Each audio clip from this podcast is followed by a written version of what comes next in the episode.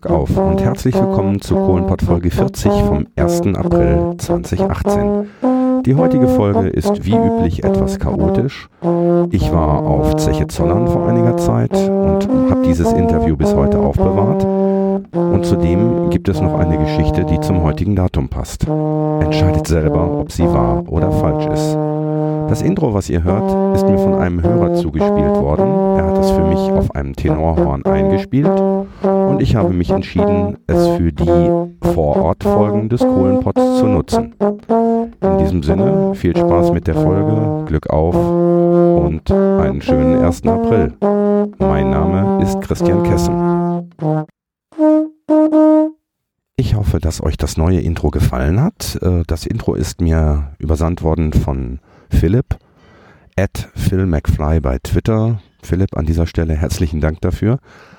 Um, ähm, die erste Geschichte, die ihr jetzt gleich hört, ist im Nachgang zu Folge 41 entstanden. Ähm, und da ich diese Geschichte so klasse finde, hänge ich sie jetzt einfach dazwischen. Äh, etwas zusammenhangslos, aber ich hoffe, ihr habt genauso viel Spaß wie ich bei dieser Geschichte. So, da hatte ich mein Mikro schon wieder eingepackt und der Wolfgang, dem hier der Keller gehört, in dem die Grubenlampensammler sich jeden Donnerstag treffen, erzählte auf einmal eine Geschichte, die ich euch, liebe Hörerinnen und Hörer, natürlich nicht vorenthalten will. Wolfgang, erzähl. Sollen wir noch, fangen wir, fangen wir nochmal von vorne an. Es war eine Grubenlampensammlung zu kaufen in Essen. Und ich fuhr mit meiner Frau, fuhr ich da nach Essen runter, wurden auch, wir wurden auch handelseinig mit, äh, handelseinig mit den Leuten und wir transportierten mittlerweile die ganzen Kisten äh, zum Auto hin. Und dann fiel mir auf, dass der in einem Nebenraum ein Eckregal hatte, wo ein äh, Metallkasten stand mit einem, einem Piepmatz drin, ein sogenannter Vogelkasten, ein, ein, ein Vogelkäfig. Und äh, ich fragte diesen Besitzer, was, was der da, was das wäre. Und er sagte, das ist ein, ein Vogelkäfig aus dem australischen Steinkohlenbergbau. Und äh, ob er den abgeben wollte. Mhm. Er, er, sagte eigentlich, eigentlich nicht, aber meine Frau, die findet das als, als äh, Staubfänger und der, das Ding müsste weg. Wofür sind diese Vogelkäfige gebraucht worden? Also haben die unter und damit es schöner ist oder was haben die damit gemacht? Nein, als, als Wetter, Wetterwarneinrichtung, falls mal irgendwie Gas dran sein sollte, in, in der Luft sein sollte oder äh, matte Wetter, also wenig Sauerstoff, dass der Vogel, der reagiert schneller als ein Mensch da drauf. Ach so, dass der Vogel dann quasi tot umfällt und dann ist Jod. Ja, so ungefähr. Okay. Und, äh, und und äh, äh, dann konnte, konnte man da darauf reagieren und äh, beziehungsweise sich in Sicherheit bringen. Und äh, ich fragte dann diesen, diesen Mann, was, was er dafür haben wollte. Und er wollte 100 Euro haben. 100 Euro für so einen ollen Blechkasten, da ist ja natürlich auch ein Haufen Geld. Und dann ging, ging das raus. Da haben wir noch ein paar Kisten nach draußen geschleppt. Und ich unterhielt mich mit meiner Frau so beim, beim Vorbeigehen. Ich sag, äh, der will 100 Euro dafür den Vogelkäfig haben. Da ist viel Geld und hin und her. Und beim dritten Mal, als wir uns da begegnet haben mit unseren Kisten, dann sagte ich, äh, einmal besoffen in der Kneipe oder was, ist, ist, sind 100 Euro auch, sind 100 Euro auch weg. Eben. Ja, ich denke, entweder ist ein Griff im Klo oder, äh, oder er, er bringt auch was. Ja, und dann hab, wurden wir uns doch ein 100, äh, er bekam seine 100 Euro, wir wurden uns handelseinig, ich nahm diesen Vogelkäfig mit und dann stand er ein paar Tage bei uns zu Hause rum. Und äh, dann nahm, nahm ich den Vogelkäfig mit. Ich sage, ich muss mich mal irgendwie schlau machen über dieses Teil. Ich sage, ich weiß gar nichts, was das für ein Teil ist überhaupt. Ich sage, ich nehme den jetzt bei einem Sammlerkollege mit. Nur der, der dieser Sammlerkollege, und da habe ich mir so gesagt, so 300 Euro, das wäre wär schön, da habe ich so 200 Euro dran verdient an diesen, diesen, diesen äh, Vogelkäfig, das wäre ganz nett. Nur dieser Sammler, Sammlerkollege, der ging sofort mit der Brechstange dran. Das erste, was er sagte, oh, ein feines Teil, ein schönes Teil. Sagt er, was willst du für haben? Ich sage, nee, ich will ihn gar nicht verkaufen, weil ich irgendwie schon misstrauisch wurde. Da sagt er, komm, ich gebe dir schon mal 600 Euro für ab und über den Rest unterhalten wir uns später. Aha, Nachtigall-Likör der Trapsen, wa? Ja, so, so ungefähr. Und ich, da machte ich einen Rückzieher. Ich hatte ja fest vorgehabt, den eigentlich zu verkaufen, aber da machte ich ja erstmal einen Rückzieher. Ich dachte, nein, du musst dich erstmal schlau machen über dieses Gerät. Und äh, das, da sind wir auch soweit verblieben. Und dann hatten wir eine Ausstellung am 12. Dezember in Willensdorf. Das war eine große äh, Grubenlampenausstellung. Da nahm ich diesen, diesen Vogelkäfig mit. Und dann, um die anderen Sammlerkollegen äh, das einmal vorzustellen, ob einer mehr Informationen darüber hatte oder sowas.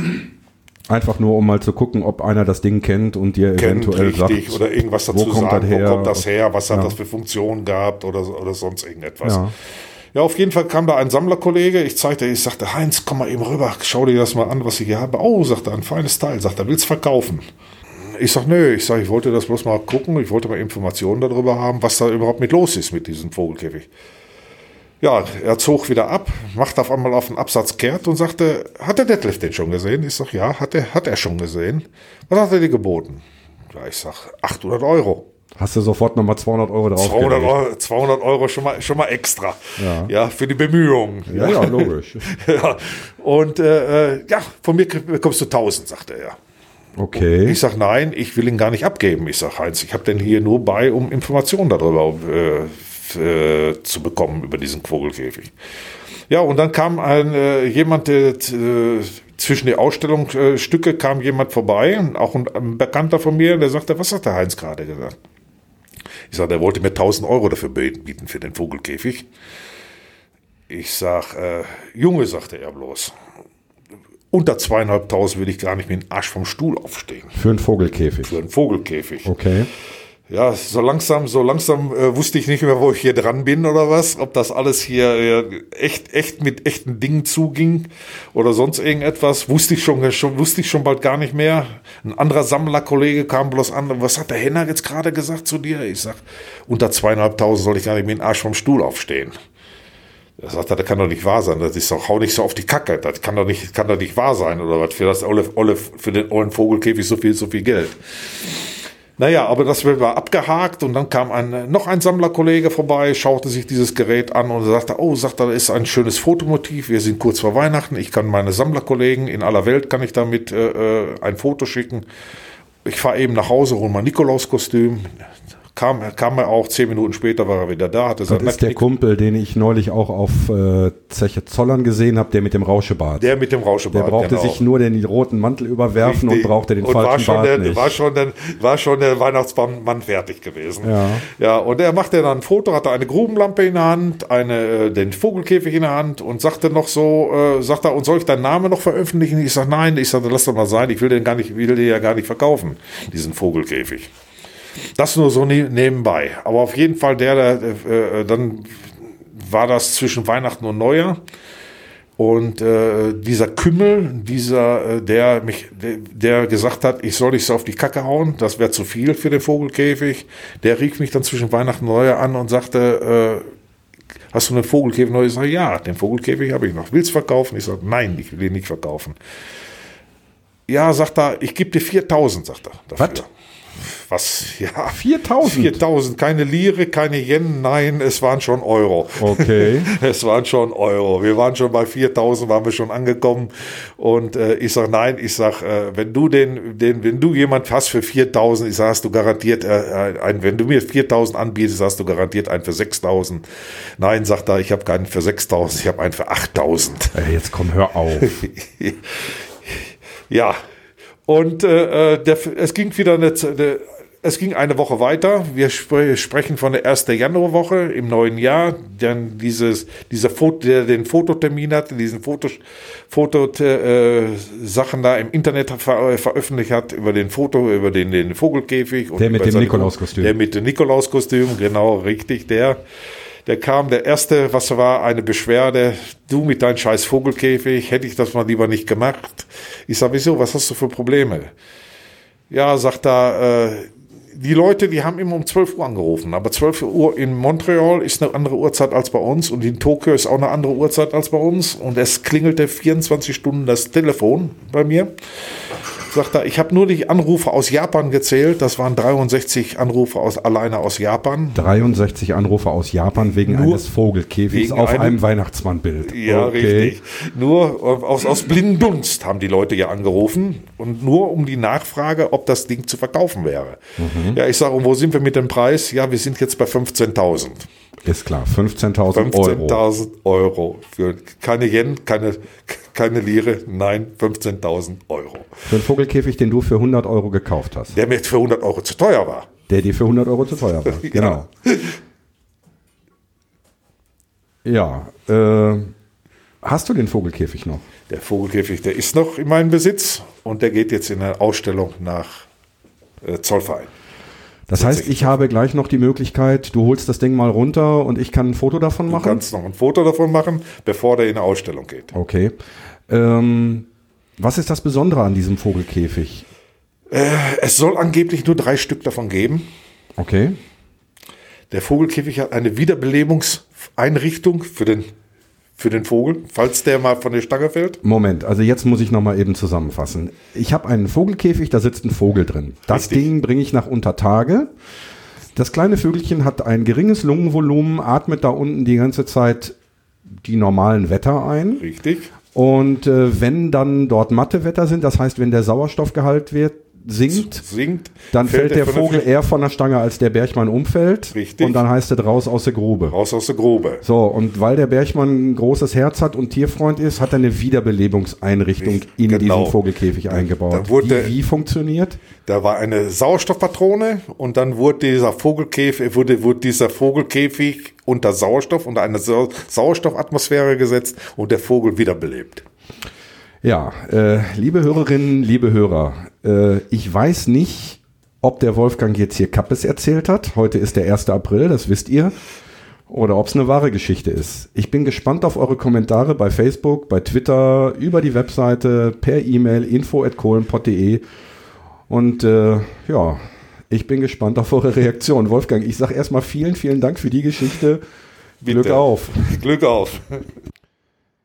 Ja, das war die Geschichte vom Wolfgang. Äh, Also ob das Ding jetzt weiß oder nicht, entscheidet ihr am besten selber. Ähm, Ich habe mir vorgenommen, ich werde das erst in der nächsten Folge auflösen. Ähm, So bleibt es noch ein bisschen spannend. Cliffhanger nennt man das, glaube ich. Falls es Hörerinnen und Hörer gibt, die immer noch nicht genug vom Kohlenpott bekommen, ich war zu Gast im Sendegarten bei Martin Rützler und seinen Mitgärtnern. Das Ganze findet ihr unter Sendegarten Folge 48 unter www.sendegarten.de und diese Folge wird voraussichtlich ab Dienstag zum Download bereitstehen. Der Sendegarten ist natürlich auch so eine Empfehlung, einfach mal reinhören. Zum Schluss gibt's dann noch das versprochene Interview mit ein paar Bergbauverrückten auf Zeche Zollern. Viel Spaß auch damit. Es ist Sonntag, der 13. März und ich befinde mich gerade für euch in Dortmund auf dem Gelände der ehemaligen Zeche Zollern. Mittlerweile ein Museum und hier findet heute eine besondere Veranstaltung statt, nämlich Glanzlichter, eine Börse für Grubenlampen und Bergbaugeschichte. Ich äh, hoffe, dass ich hier den ein oder anderen Gesprächspartner finde. Äh, auf diese Idee bin ich gekommen, weil ich neulich für euch jemanden interviewen wollte, der ja Restaurator und Sammler von Grubenlampen ist und der hat mich auf diese Veranstaltung aufmerksam gemacht. Und äh, ja, dann wollen wir mal gucken, ob wir da irgendwas für euch finden. So, wie ich vorhin bereits gesagt habe, bin ich auf Zeche Zollern in Dortmund und äh, sitze jetzt hier vor dem Pferdestall. Zeche Zollern mittlerweile ein Museum äh, mit jeder Menge Industriekultur. Und ich sitze hier am Tisch mit äh, einer Dame äh, und eins, zwei, drei, vier, fünf Herren und einem telefonierenden Holländer. Die Dame, mit der Dame, mit der Dame habe ich angefangen und die Dame kriegt jetzt auch als erstes mal das Mikro und äh, ich sage jetzt erstmal Glück auf und die Dame stellt sich jetzt erstmal selber vor. Ja, Glück auf. Mein Name ist Sarah, komme aus Gevelsberg. Ähm, ja, was kann ich erzählen? Sarah, erstmal erstmal erstmal erzähl ich, weil die die Hörer sehen dich ja nicht. Äh, Also, du siehst aus wie ein Bergmann. Oder eine Das- Bergfrau. Das kommt vor. Das kommt vor. ähm, also die typische Bergmannskluft, äh, die, die weiße Hose, die weiße Jacke, das Pütthemd, das Halstuch, einen Helm hast du auch. Wie kommt das? Broms. auch erstmal weg.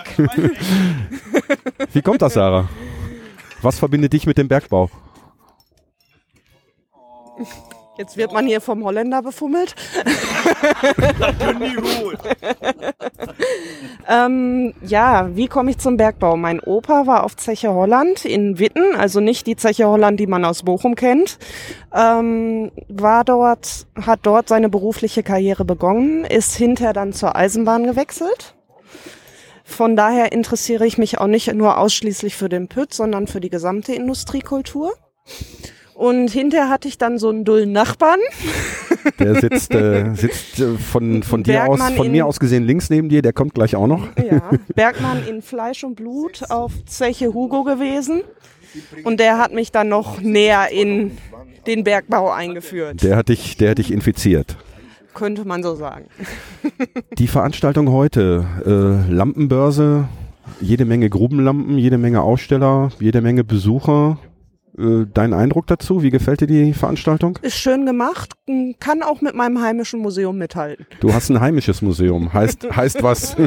das interessiert uns. Wir haben keine Bilder, das heißt, du musst die Bilder jetzt mit deiner, mit deiner Stimme äh, malen. Okay, ich denke, das Bergbaumuseum Bochum ist jedem ein Begriff. Vielen Leuten. Also wir haben, wir haben Hörerinnen und Hörer aus ganz Deutschland, äh, wie ich mittlerweile weiß, also von der Nordseeküste bis nach Bayern äh, einen Hörer aus den USA, den ich hiermit recht herzlich grüße, unbekannterweise.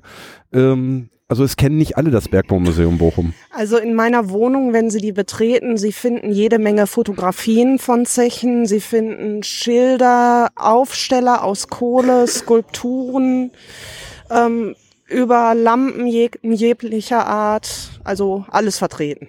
Okay. In sämtlichen Räumen. Und ähm, alles selber gesammelt oder? Äh? Äh, selbst gesammelt, selbst fotografiert.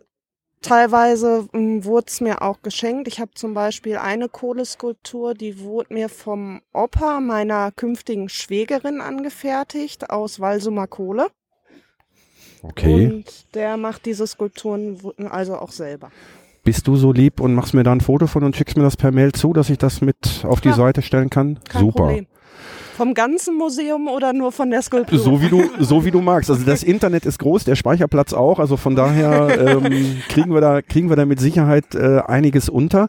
Ähm, Sarah, du kommst nachher nochmal zu Wort, aber damit wir jetzt mal äh, nicht hier in Monolog gehen, gibst du mal das Mikro bitte da weiter und äh, auch da begrüße ich den nächsten Gast erstmal mit einem Glück auf, wie sich das gehört, ne? Glück auf, ja, ich bin der Norbert Nowitzki. Ich komme aus Gelsenkirchen-Buhe und habe auf der Zeche Hugo gearbeitet, 22 Jahre.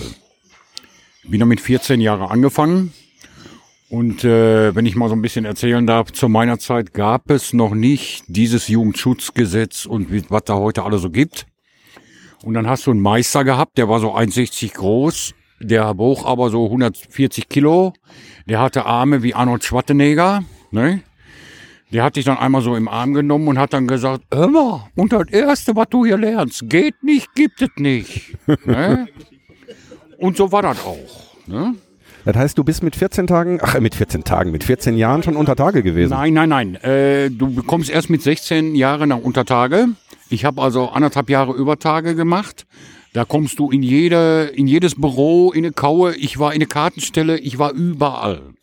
Kartenstelle. Ich, ich muss, pass auf, äh, nur mal eben, nur mal eben äh, zur Erklärung. Ich ja. muss immer dazwischen haken, weil ein Teil der Begriffe kenne ich, mhm. aber auch nur, weil ich in Herten auf Kohle geboren bin. Ja. Äh, gibt aber auch Leute, wie gesagt, aus ganz Deutschland. Das heißt, ich muss zwischendurch, wenn ein Begriff fällt, den ich nicht selber erklären kann, frage ich nochmal nach. Kartenstelle, was ist das?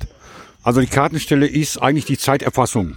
Da sind die Stempelkarten. Jeder Kumpel muss ja seine Anfahrt stempeln und wenn er rauskommt, wieder ausstempeln. Macht er das nicht, das wird kontrolliert. Kann es sein, dass der unter Tage verletzt irgendwo liegt und dann muss der ja gesucht werden. Genau, da geht es also nicht nur um die Zeiterfassung, nein, sondern nein, nein. es ist in, in, in erster Linie auch ein, eine Sicherheitseinrichtung, Ganz genau. damit im Falle eines Vorfallsuntertage, ja. Grubenunglück, Explosion, was weiß ich was, ja. oder halt einem, selbst, selbst wenn einer umknickt und da irgendwo unterm Band liegt, genau. damit der nicht drin bleibt, sondern dass man dann halt genau sieht, der müsste jetzt eigentlich schon draußen sein, die Marke hängt da noch, die Karte ist da noch drin, also müssen ja. wir den suchen. So, und wie gesagt, ich war in jeder Abteilung da und dann musste das natürlich auch alles lernen. Du musst wissen, die Karten einzusortieren, äh, wer hat wann wie gestempelt, wann ist der rausgekommen und, und, und. Nachher gab's diese automatischen Stempelkarten, die du dann nur vor diese Uhr hältst, dann macht es Piep und fertig. Ne? Aber das ist eine andere Zeit.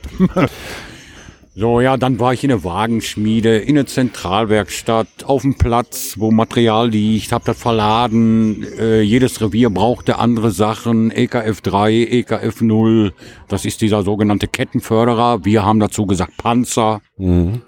Ist die Abkürzung, auf dem Pöt war das Panzer, fertig. So, dann gab's in dem einen Revier war ein Reishakenhobel, da wurde da die Kohle weggerissen. In dem anderen Revier gab's eine E EDW 300, das war ein, ein, äh, eine Teilschnittmaschine oder eine, äh, ein Walzenschremmlader. Da sind Walzen gelaufen, die haben die Kohle geschält, wenn man so will. Ja. Ne? So, äh, dann hast du die Ausbildung, du machst, also fängst an mit Holzstempel, mit Auskehlen, Anspitzen, äh, mit Kopfholz, Quetschholz, Fußholz und all so ein Gedöns. Heißt also, ähm, in, der, in, in der Strecke äh, wurden Holzstempel gesetzt, damit das Deckgebirge nicht, Ganz nicht genau, einbrach. Den Druck abfangen und, und, und zur Verstärkung eben halt. Ne? Und das hast du alles in, in deinen jungen Jahren, also mit 14, Jawohl. 15, übertägig gelernt Jawohl. Und dann ging es mit 16 unter Tage. Dann mit 16 Untertage, da kam ich aber auch noch ins Lehrrevier. Äh, da machst du dann die untertägige Ausbildung mit. Also wir haben ja verschiedene Kohleflöze, die haben ja alle andere Namen. Einer heißt Flöz Karl, Flöz Gustav, Flöz Anna, Flöz Hugo. Verschiedene Höhen, also äh, Mächtigkeiten der Flöze. Dann sind's auch verschiedene Kohlensorten. Wir hatten ja Fettkohle, Magerkohle, Esskohle. In Imbüren haben sie Anthrazit, was die beste Kohle ist. So, das musst du erstmal alles lernen. Dann hast du die verschiedenen äh, Hydraulikstempel. Ich hatte noch Stempel, die nannten sich Wiemann Rohrstempel. Die musst du selber auseinanderziehen, festhalten. Dann setzt du so eine Art Setzwinde da drauf oder dran, drückst den auf Druck und haust einen Keil rein. Ja, das musst du erstmal alles lernen und wissen, wie man die hinstellt. Und die müssen auch bankrecht stehen. Wenn das Flöz ein klein bisschen Neigung hat, müssen die also genauso stehen, wie, wie das Flöz sich neigt. Und wenn du das nicht weißt, dann bist du blöd. Ne? Ich habe bisher alle meine Gäste, die unter Tage gearbeitet haben, gefragt, ob sie sich an ihre erste Grubenfahrt erinnern können. Also frage ich dich auch, deine erste Grubenfahrt. Meine erste Grubenfahrt war so. Mein, äh, wie soll ich sagen, ich bin vierte Generation Bergmann. Alles, was vorher geboren war, war alles Bergmann.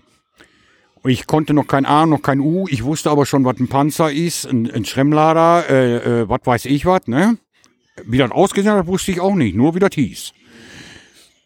So, äh, mein Vater, ich war schon auf Hugo mit 14, war ich schon am Pütt. Und wenn ich nach Hause kam, ich war ja ganz stolz drauf, habe ich immer gesagt, Glück auf. Mein Vater hat gesagt, hallo, grüß dich, alles klar. Der hat nie Glück auf gesagt, weil ich habe noch keine Grubenfahrt gemacht. Okay. Und dann habe ich meine erste Grubenfahrt gemacht und mein Vater war auch auf Hugo und der hatte Nachtschicht. Und dann komme ich morgens um 5 Uhr im Dunkeln, das war im Winter, komme ich zu unserer Übergangsbrücke, weil ich über die Eisenbahn von Zeche Hugo musste. Da steht da einer so in schwarze Klamotten. Oh, ich denke, wer ist das denn? Ich hatte erst Schieß, ne? Ich, denk, ich war ja noch, warst eine Kurve, ne? Es steht da einer, mein Vater.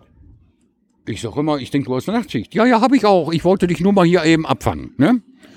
Dann hat er mich umarmt, was der eigentlich nie gemacht hat.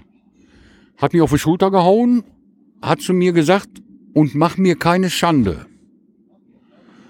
Und dann hat er zu mir gesagt, Glück auf.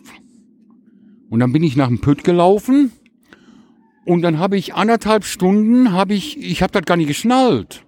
Ich habe das nicht verstanden. Was war denn jetzt? Ne? Der nimmt mich da im Arm und macht äh, Glück auf und so. Dann habe ich meine Grubenfahrt gemacht. Ich bin da unter Tage gekommen. Ich fand das sowas von genial. Alleine die Fahrt nach da unten. Der normale Kumpel, also wenn jetzt Besuch auf dem Korb ist, dann weiß der, der Maschinist oben, ich muss was langsamer fahren, weil das kennen die Leute ja nicht. Sind da nur Kumpels drauf, dann gibt der schon mal ordentlich Power. Und dann fährt so ein Förderkorb mal mit 12 Meter in die Sekunde, 13 Meter in die Sekunde, fährt der runter und rauf. Und wenn der dich dann ein bisschen ärgern möchte, haut der mal kurz die Bremse rein. Und dann guckst du sparsam, weil du genau weißt, der hat gestern äh, Kaffee getrunken, der hat weiß ich was gehabt, ne? Das siehst du. naja, auf jeden Fall, äh, ich dann wieder raus. Die Geschichte war Bombe. Wir, wir haben den Steiger kennengelernt. Du kommst dann ins Lehrrevier, da kommt der Ausbildungssteiger, stellt sich vor, die ganzen Ausbilder stellen sich vor. Der ist für Strecke, der ist für Streb, der ist für Aufhauen, der ist für weiß ich nicht. Und die bilden dich dann aus. So, und dann kam ich nach Hause und wie immer, Glück auf. Und mein Vater auch. Glück auf, mein Sohn. Und wie war? Und dann habe ich ihn erzählt. Der kriegte ja rosige Augen. Und da war der stolz auf mich. Warum, weiß ich nicht, aber der war stolz auf mich. Also äh, ich muss mal eben dazwischen grätschen. Ja. Ich kann die Augen deines Vaters verstehen, weil selbst ich kriege jetzt bei deiner Geschichte rosige Augen und wenn ich jetzt hier mal so rechts neben dich gucke, die Sarah übrigens auch, obwohl die die Geschichte wahrscheinlich schon kennt. Aber trotzdem, äh, trotzdem war da ein bisschen Pipi in den Augen. Norbert, Ja. ähm, ich weiß, dass wenn ich dich jetzt nicht stoppe, dass du auch morgen noch hier sitzt. Das wird dunkel, Ja, wir sitzen hier noch. Aber wir machen jetzt erstmal weiter. Du kriegst das Mikro gleich wieder, das Ja. verspreche ich dir. Ja. Aber jetzt gib das mal erstmal einen weiter. Weil Ja. den jungen Mann hier neben mir möchte ich auch noch haben. Ja, das ist mir, das ist, hallo, noch keine 100. So, was sag ich denn bei dir? Auch Glück auf? Ja, Glück auf. Ich bin, ich bin der Ben aus Holland. Der Ben, okay. Ich habe gearbeitet auf die Dominiale Mine in Kerkrade. Ich bin Vermessungssteiger gewesen, zehn Jahre lang.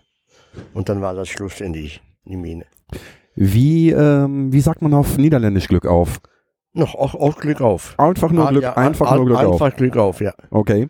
Ähm, Vermessungssteiger, was bedeutet das? Äh, Das ist Messen, was die Leute hier oben auf die Straße machen mit Instrumenten.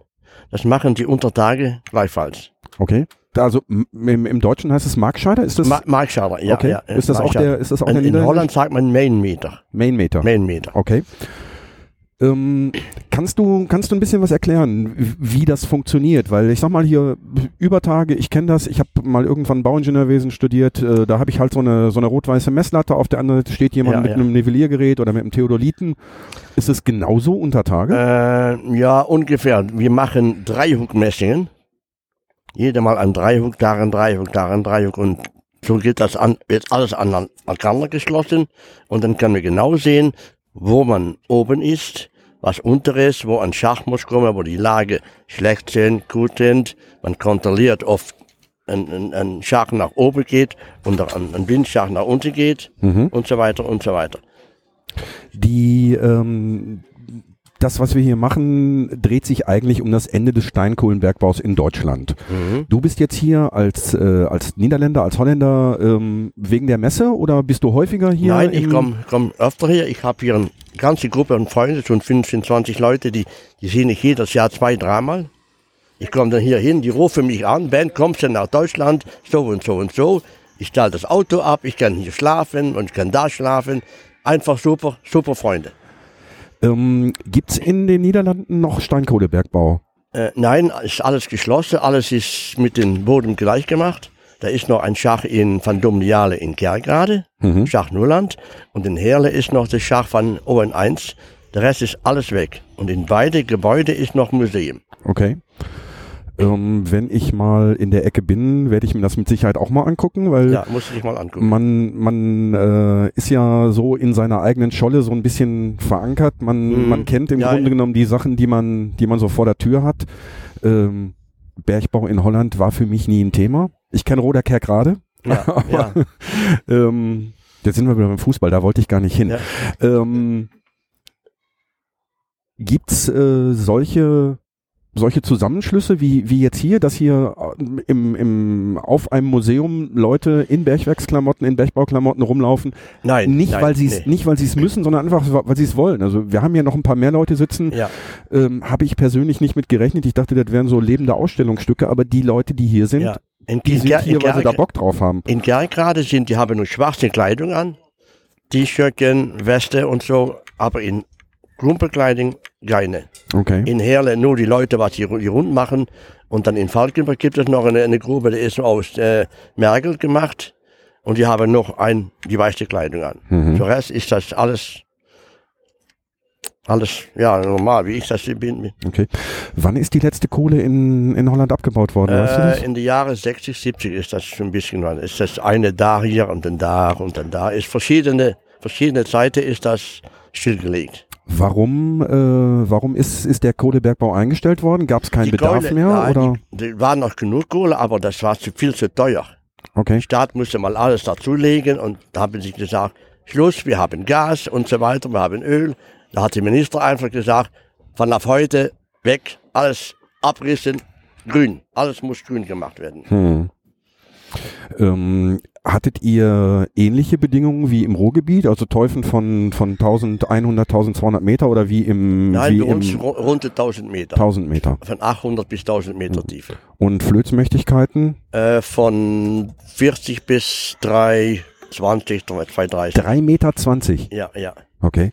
Äh, hast du mal, hast du mal in einem, in einem Flöz gearbeitet mit 3,20 Meter? Nee, 20? nee, ich habe nur, nur vermessen. Ich, Ja, war, aber ich, ich gut, kam aber- von der Schule und wir hatten mich gefragt, wir suchen einen, einen Vermessungssteiger lieber heute als morgen. Okay. Und dann Da hast du gesagt, direkt morgen früh kommst du auf den, das Büro und unterschreibst das alles, kommt gut, musst noch nach die Schule gehen und, und, und, und.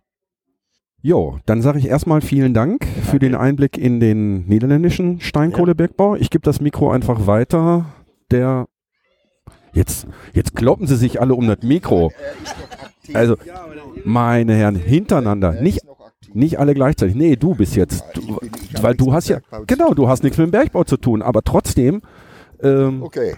trotzdem sage ich jetzt erstmal Glück auf. Nimmst das Glück Mikro auf. bitte ein bisschen näher ran okay. Und stellst dich erstmal vor vielleicht. Glück auf, ich bin der Walter Erich Stolzenberg. Hab gar nichts mit dem Bergbau zu tun. Ich komme von der Zeitung. Aber ich finde es so interessant, dass es einfach Spaß macht. Auch du bist von einem echten Bergmann nicht zu unter oder kaum zu unterscheiden. Du hast Nee, einen weißen ich, Helm äh, auf, hast ich eine hab- weiße Jacke Ich habe an. Leihklamotten an von meinem Enkelsohn, Okay. der mir dir zur Verfügung gestellt hat, damit ich endlich mal ordentlich aussehe. Ja. Und nicht, nicht immer nur in so Straßenklamotten und, und, und so. Nee, da gehen wir heute in Weiß, sagt er zu mir. Sagt, will ich aber einen weißen Helm, dann bin ich Steiger. Naja, eben. Und ich wäre anerkannt als Steiger. Hab zwar keine Ahnung davon, aber jeder sagt Steiger zu mir. nee, zu ihm noch. Er hat auch einen weißen Helm. Mädchen zählen nicht. Das heißt, das heißt, deine Verbindung, deine Verbindung zum Bergbau ist ausschließlich durch den Enkel begründet. Nein, äh, nicht ausschließlich. Er hat, viel damit, er hat viel damit zu tun. Die haben in der Schule mal was über den Bergbau gesprochen. Mhm. Und dann kommt er irgendwann, komm, wir gucken uns mal eine Zeche an. Das haben wir getan. Und dann war eine Lampenbörse, ähnlich wie hier in, in äh, auf äh, Zeche Nachtigall in Witten. Ist es Witten? Ja, doch, ist Witten. Und so nette Leute kennengelernt wie hier. Das sind die, die. Ich fand es so großartig, vor allen Dingen, dass sie die Jugend noch für den alten Bergbau interessiert. In einem Gebiet, wo der Bergbau da niedergeht. Mhm. So wie Kollege aus Holland gesagt haben, es gibt's nicht mehr.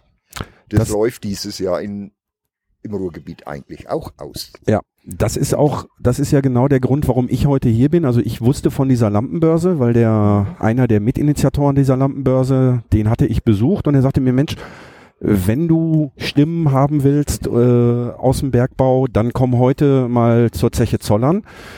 Ich kam aufs Gelände, hatte mein Aufnahmegerät in der Hand und äh, dann sprach mich ein junger Mann an, der Timo, der sitzt neben dir. Ja, das, Er sagte, du guckst so, als wenn du eine Frage hast. So, und dann äh, habe ich gesagt, ja, habe ich, aber nicht jetzt. Ich sag, weil ich würde das gerne aufnehmen, weil ich mache einen Podcast. Da fällt, da fällt dieser Bär von Mann vor mir auf die Knie und sagte, was du bist das? ähm, tatsächlich ein Hörer äh, getroffen hier, ähm, der letzte Woche erstmals reingehört hat, weil er nämlich mit Grippe da niederlag und dann hat er sich die Zeit ein bisschen vertrieben und hat sich dann spontan bereit erklärt, mir ja, gleich können wir gerne machen. Äh, wir haben die Nummern ausgetauscht, weil das Gelände relativ weitläufig ist. Und dann treffe ich ihn hier vor diesem Pferdestall, eine Graupensuppe, glaube ich, essend. Und ähm, dann sagt er, ja, aber warte mal, ich hole hier noch ein paar Leute dazu. Und deswegen sitzen wir jetzt hier so in der großen, in der großen Runde. Ähm, also mir macht Spaß. Ich hoffe den Hörerinnen und Hörern auch, aber ich, da gehe ich einfach von aus und wenn nicht, müssen sie das ertragen. ganze Clique Bergleute, sie verstehen sich eigentlich per se un untereinander und können auch ganz gut erzählen, manche. Und Timo ist im Förderverein Gneisenau, Dortmund, Mhm. Und er ist einer der letzten Auszubildenden. Ja, dann äh, würde ich Aber sagen, das soll er jetzt selber erzählen. wollte ich gerade sagen, dann würde ich sagen, lassen wir ihn das selber erzählen. Genau. Und äh, Ich gebe mal einfach das Mikrofon rum. Du musst es so halten, ich bin immer am Arm. genau. Äh, Timo, auch, Timo, auch dir ein, ein herzliches Glück auf und äh, jetzt bist du dabei. Kannst dich nicht mehr wehren. Erzähl. Ich, ich wollte mich auch gar nicht wehren. Ich habe die ganze Sache hier angeleitet. Ich bin ja vor dir auf Knie gefallen. Äh, als Berg vom Mann würde ich mich nicht bezeichnen. Ich bin schlanker ein äh, 92 Kilo. ähm, ja, wie kam ich zum Bergbau? Ich bin seit langem, beziehungsweise ich wüsste auch keine Vorfahren von mir bis kurz vor 1900, die im Bergbau tätig waren. die im Bergbau oder die nicht im Bergbau die tätig? im Bergbau tätig waren. Okay, keiner, gibt- keiner von deinen Vorfahren war im Bergbau tätig. Kurz vor 1900 gibt es wohl Quellen, die waren äh, im Ruhrbergbau tätig. Mhm. Das habe ich jetzt auch erst vor zwei, drei Wochen erfahren, äh, wo mein Opa verstorben war und dann auf der Beerdigung habe ich das dann kurzerhand erfahren. Keine Ahnung, wie wir da drauf zu sprechen kamen. Man spricht ja immer von einem Thema zum anderen und dann, was machst du überhaupt auf, als Ausbildung? Und dann kam das ganze Gespräch in Rollen. Ja, so kam das dann. Das heißt, du hast auf der Beerdigung deines Opas erzählt, da hat dich irgendein Verwandter gefragt, was machst du eigentlich, Junge? Und du hast gesagt, ich bin auf der Zeche oder ich bin unter Tage Ja. tätig und dann hast du die Geschichte von deinem Opa oder von deinem Ur-Ur-Ur-Opa Uropa. erfahren. Was machst du unter Tage? Ich bin ähm, bei der Firma Dahlmann Haniel. Da, die Firma Dahlmann Haniel ist ähm, eine alte Schachtbaufirma, die 1900 irgendwas, ich glaube 1910 oder so, mit Gefrierschächten angefangen hat. Eine ganz äh, simple Aktion eigentlich. Man gefriert den Erdboden um den Schacht, um wasserfördernde Erdschichten oder Gesteinsschichten damit zu gefrieren, dass man die Schachtbau Bauarbeiten, die Schachtabteufung wesentlich einfacher fortführen kann, wie vor 100 Jahren, vor der Erfindung des Gefrierschachtes. Damit, damit das, das äh, Gestein, wenn man das, wenn man den Schacht abtäuft, also nach unten bringt, also ein, ein Loch macht letzten Ja. Endes, damit das äh, von der Seite her nicht nachbricht. Deswegen friert Ja, man genau. das ein, bis zum, bis es dann verbaut wird. Ja, genau. Mhm. Man kann das auch ganz schön sehen. Auf YouTube gibt es ähm, ein Video, wie sie damals ähm, den Schachtförde von, dem, von der Grube Walsum abgetäuft haben. Eine sehr schöne Dokumentation, geht eine halbe Stunde lang. Da wird dann mit den Gefrierschächter und so auch ein bisschen erklärt. Hm, werde ich dann gerne mal verlinken äh, auf der Webseite, damit die Hörerinnen und Hörer das auch mal im Bild sehen können. Du hast also bei der Firma Dahlmann Haniel. Eine Ausbildung gemacht und Ich bin noch dabei, ich bin im ersten Lehrjahr. du bist im ersten Ich Lehrjahr, bin im okay. ersten Lehrjahr. Und ähm, mein Fachwissen, das ich bisher schon erreicht und erlangt habe, das habe ich halt durch die Kumpels, die hier mit in der Runde sitzen. Mein großer Mentor in dieser äh, Runde ist der Nowitzki. Der Norbert. Wenn ich irgendwelche große Fragen, was Gruben, Sachen oder Untertagearbeiten sind, dann wende ich mich bei denen. Sitze auch gerne bei ihm auf dem Sofa zum Kaffee. Äh, Das sind, das sind schöne Abende, die äh, meistens auch kein Ende nehmen. Weil die Geschichten von Untertage, äh, die hören nie auf und äh, in 22 Jahren äh, erlebt man einiges. ähm, in meiner Zeit, ich habe am 1.8.2017 jetzt angefangen und äh, habe auch schon einiges erlebt. Und äh, ich bin mit Spaß bei der Sache. Und weil ich mit der ganzen Sache fünf Tage die Woche immer noch unausgelassen bin, mache ich das ganze Woche am Wochenende auch noch weiter. Dementsprechend bin ich auf der ehemaligen Dortmunder Schachtanlage in Dortmund-Derne, äh, auf der Zeche Gneisenau, wo heute noch die Schächte 2 und 4 existieren. Die sind zwar verfüllt, aber die Fördergerüste stehen noch. Von Schacht 4 das Fördergerüst ist einzigartig. Ich glaube weltweit sogar. Und äh, da engagiere ich mich dann fast jeden Samstag ähm, ehrenamtlich mit einigen Sprechern dieser Runde. Wir haben jetzt auch vor kurzem eine Jugendgruppe gegründet, wo wir dann auch jetzt über den längeren Zeitraum äh, die Jugend ein bisschen mit einbeziehen wollen und ein bisschen äh, auf den Ruhrkohlebergbau ähm, ja, Das, das Ganze erhalten wollen. das Ganze erhalten wollen, die Tradition am Leben erhalten wollen. Das Blöde ist, wenn du äh, eigentlich nur alleine zu Hause wohnst, da fallen dir manchmal Worte nicht ein. Ja, ist nicht. das ist überhaupt nicht, das ist überhaupt nicht dramatisch. Ähm, ich bin kein Profi, ihr seid keine Profis. Äh, das kriegen wir, kriegen wir alles hin. Ich, ich habe da auch kein Problem mit. Äh, Glück auf. Glück auf, äh, wenn mir die Worte wer anderes in den Mund legt. Äh, wenn sie richtig sind, dann verjahe ich das Ganze. Wenn sie falsch sind, dann verneine ich das Ganze. Ähm, ich finde das total toll, dass, äh, wie alt bist du, wenn ich fragen darf? Ich bin 21. 21. Also da sitzt so ein 21-Jähriger ähm, und nutzt seine Freizeit dazu, Industriekultur zu erhalten. Ich, mir läuft gerade ein Schauer über den Rücken, weil ich finde das einfach, äh, finde das einfach geil. Ähm, was machen andere 21-Jährige? Die gehen in die Disco, die saufen, die fahren Ja, Autorennen ich oder sonst einen. Scheiß. Ähm, also ähm, du hast meinen, hast meinen höchsten Respekt, muss ich sagen. Das einzigste Manko, was ich habe, ist, äh, ich interessiere mich generell für Geschichte. Dementsprechend plane ich jetzt auch meine ganze Wohnung auf 60er Jahre zu trimmen. Das ist doch kein Manko. Einige äh, sehen das als Manko, dass ich eigentlich viel rauche. Okay, das ist ein Manko. Gut, unter Tag geht's nicht. Ja. Dann äh, hält dann die Prise immer äh, hin. Wobei ich auch äh, zu dem Entschluss gekommen bin, gekaufte Prise ist scheiße. Wenn du dir die selber mischt, die ist immer besser. Okay. Die ist nämlich dann schön stark und brennt schön in der Nase. Ich habe heute eine, einige Runden äh, Prise verteilt, wo dann einige sagten, äh, nein, nie wieder. Ich brauche von dir nie wieder eine Prise. So, jetzt müssen wir mal eben für die nicht, äh, für die nicht Ruhrpott äh, sozialisierten erklären, was ist eine Prise? Eine, Prise ist Schnupftabak. Warum, äh, warum ist der hier im Ruhrpott so verbreitet? Erstmal, weil du unter Tagen nicht rauchen darfst. Mhm. Ja, aber unter Tagen darfst du doch nicht mal eine Lunte äh, mit Taschentuch oder sonst was rauchen. Du darfst ja unter Tagen kein Feuerzeug, kein Handy, kein sonst was mitführen. Alles, was in Funken äh, schlagen könnte, ist ja verboten unter Tage. Explosionsschutzgründe. Es gibt anderem. Kohlen, die, die ausgasen, wo sich CH4, Methangas bildet. Richtig.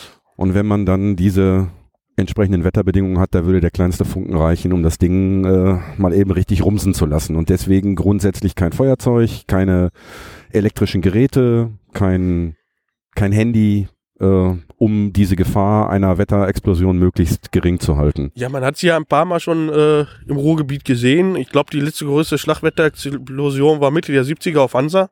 Mhm. Und die größte war, glaube ich, Grimberg Mitte der 40er. Mhm. Naja, aber ein zweiter Grund ist, warum äh, unter Tage gerne die Prise genommen wird, um die Nase vom Staub zu befreien. Wo kommt der Staub her? Staub Großes- ist eigentlich großes- überall. Großes Gelächter in der Runde. Mann, Ich, ich, weiß, so, dass ihr das alle wisst.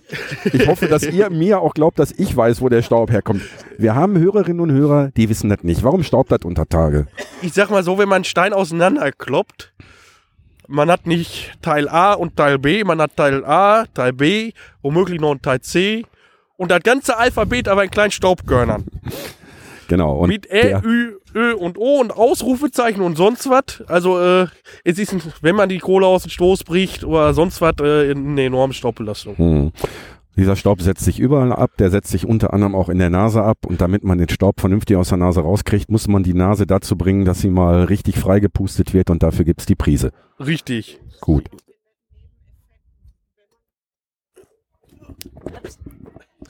Es hat auch noch gesundheitlich den netten Nebeneffekt, wenn man gerade eine Prise drin hat, dringt dieser Feinstaub gar nicht erst bis in die Lungen vor.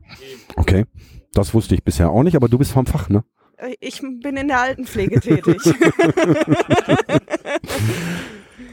So, wen haben wir? Dahin, da, du bist der Enkel, ne? Du bist der Enkel. Der Jüngste in der Runde. Dann erzähl du noch mal, was bringt dich denn zum Bergbau?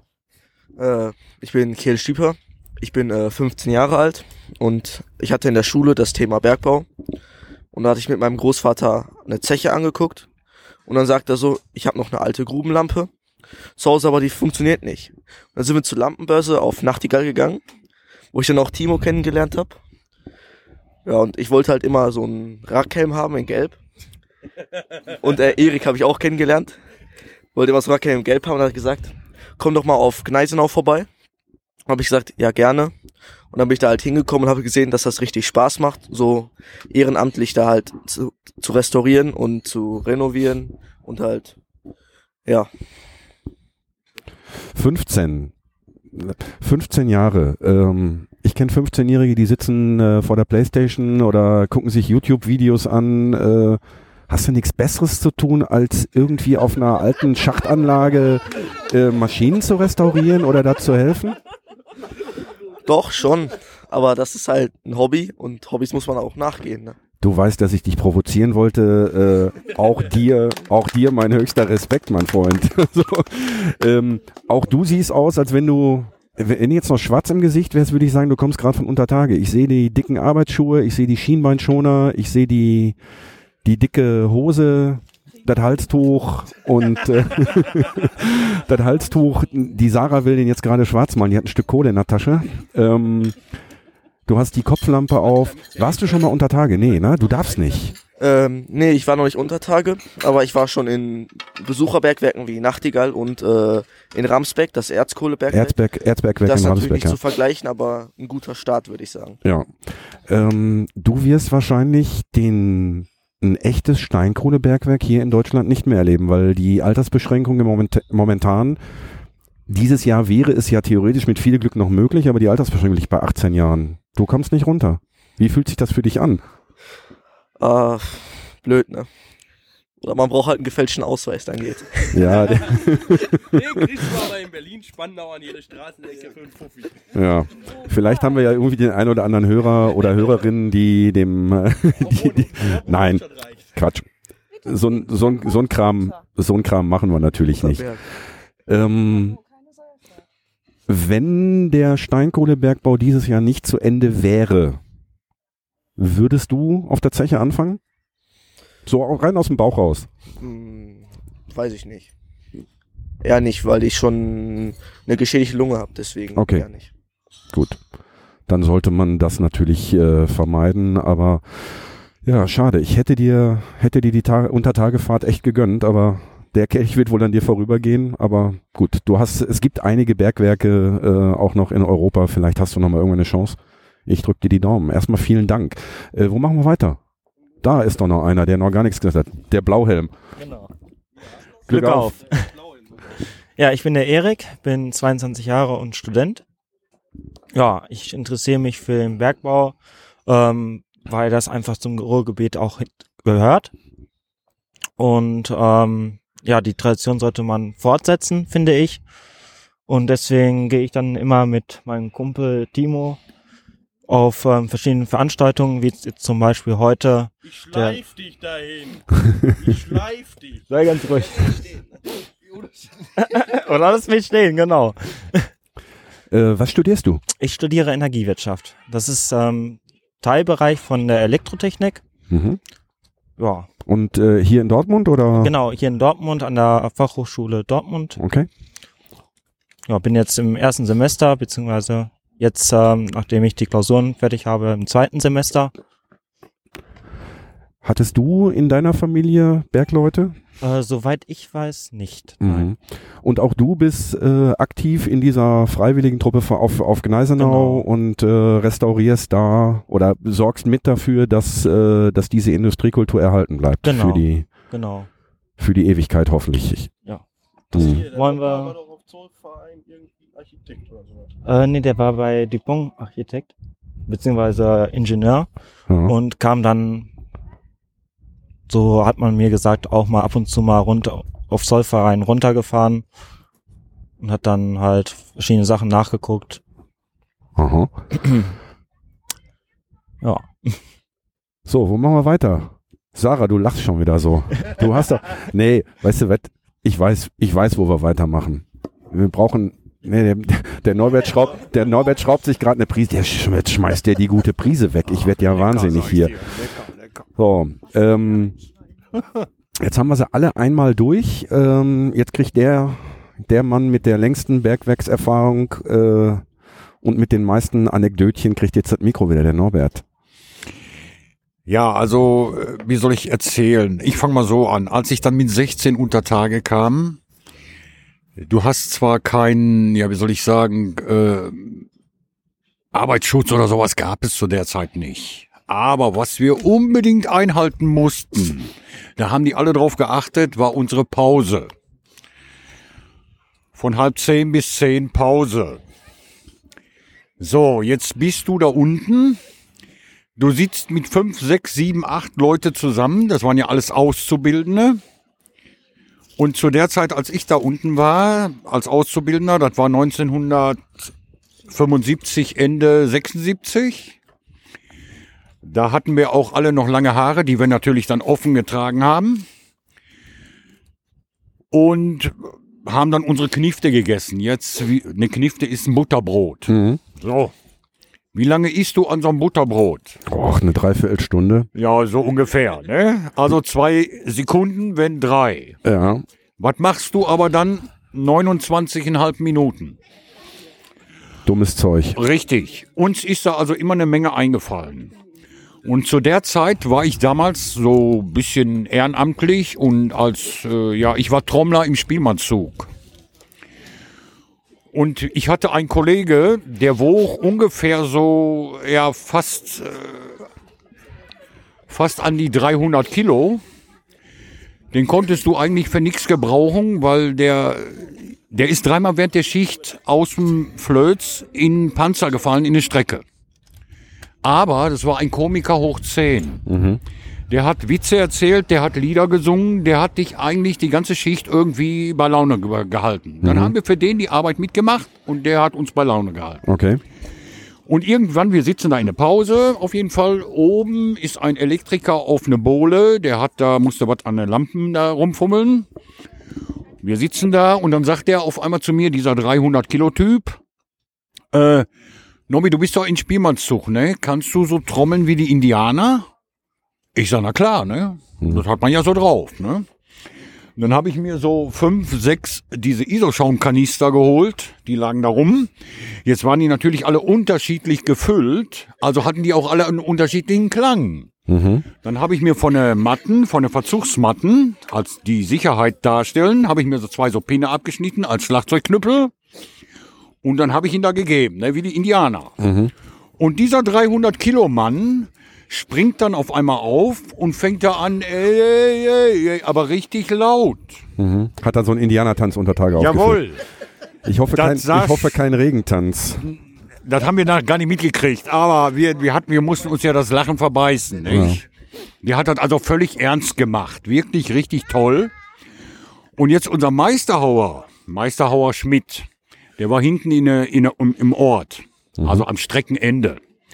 Dieses Streckenende ist natürlich ein bisschen vorgesetzt, dann geht das ungefähr so 40 Meter zurück und dann fängt der Streb an, das Kohleflöz, Ja. wo die Kohle drin abgebaut wird. Und wir saßen jetzt aber noch ein Stückchen weiter vor dem Kohleflöz. Der kam angerannt auf uns zu und hatte so eine abgebrochene Bohrstange in der Hand. und dann schrie der uns alle an. Wir sind hier nicht in Urwald, ich hau euch in die Schnauzen. und das werde ich im Leben nicht vergessen. Und solche Dinger könnte ich acht Stunden lange erzählen. Was ich da unten alles erlebt habe.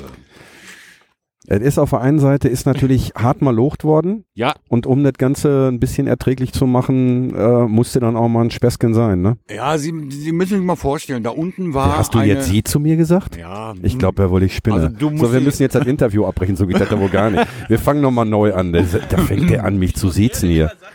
Also Bloß entschuldigen weil, Sie, ich, bloß weil ich hier nicht in, bloß weil ich hier nicht in Bergmannskluft sitze oder was. Also jetzt fühle ich mich aber hier ganz schön zurückgesetzt. Aber gut. gut. okay. Dann bleiben wir halt äh, beim ne? Sie, Herr Nowitzki. Naja, auf jeden Fall, ähm, äh, was wollte ich denn jetzt sagen? Hm. Da unten sind, als ich da runterkam, ich war ja in dieser vollen Montur. So, und dann geht die Wettertür auf. Eine Wettertür ist dafür da, um die Wetter, also die Frischluft, da unten zu leiten. Die wird gelenkt.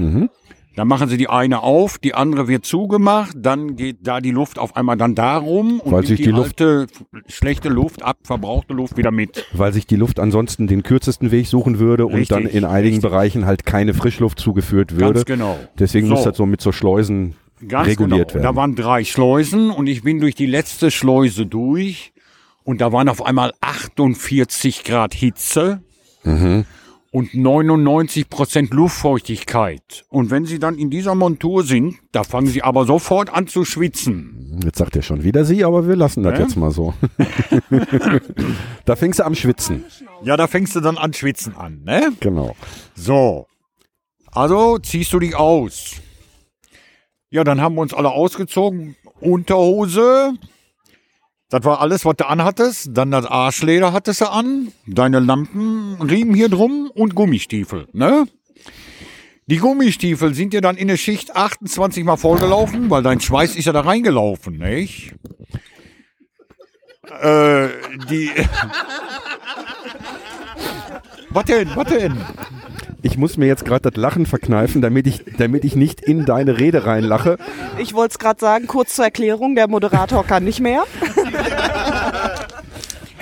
Nun ja, jetzt kannst, du- kannst du dir vorstellen, wenn du da 28 Mal die Stiefel auskippst, um deinen eigenen Schweiß wegzuschütten, da war kein Wasser, das war ja trocken. Ja, ja. Äh, dann hast du Füße, die so aussehen wie Brötchen, die zehn Tage im Wasser gelegen haben. Kannst du dir vorstellen, ne? Möchte ich zwar nicht, aber kann ich, ja. So, jetzt kommt aber der Hammer.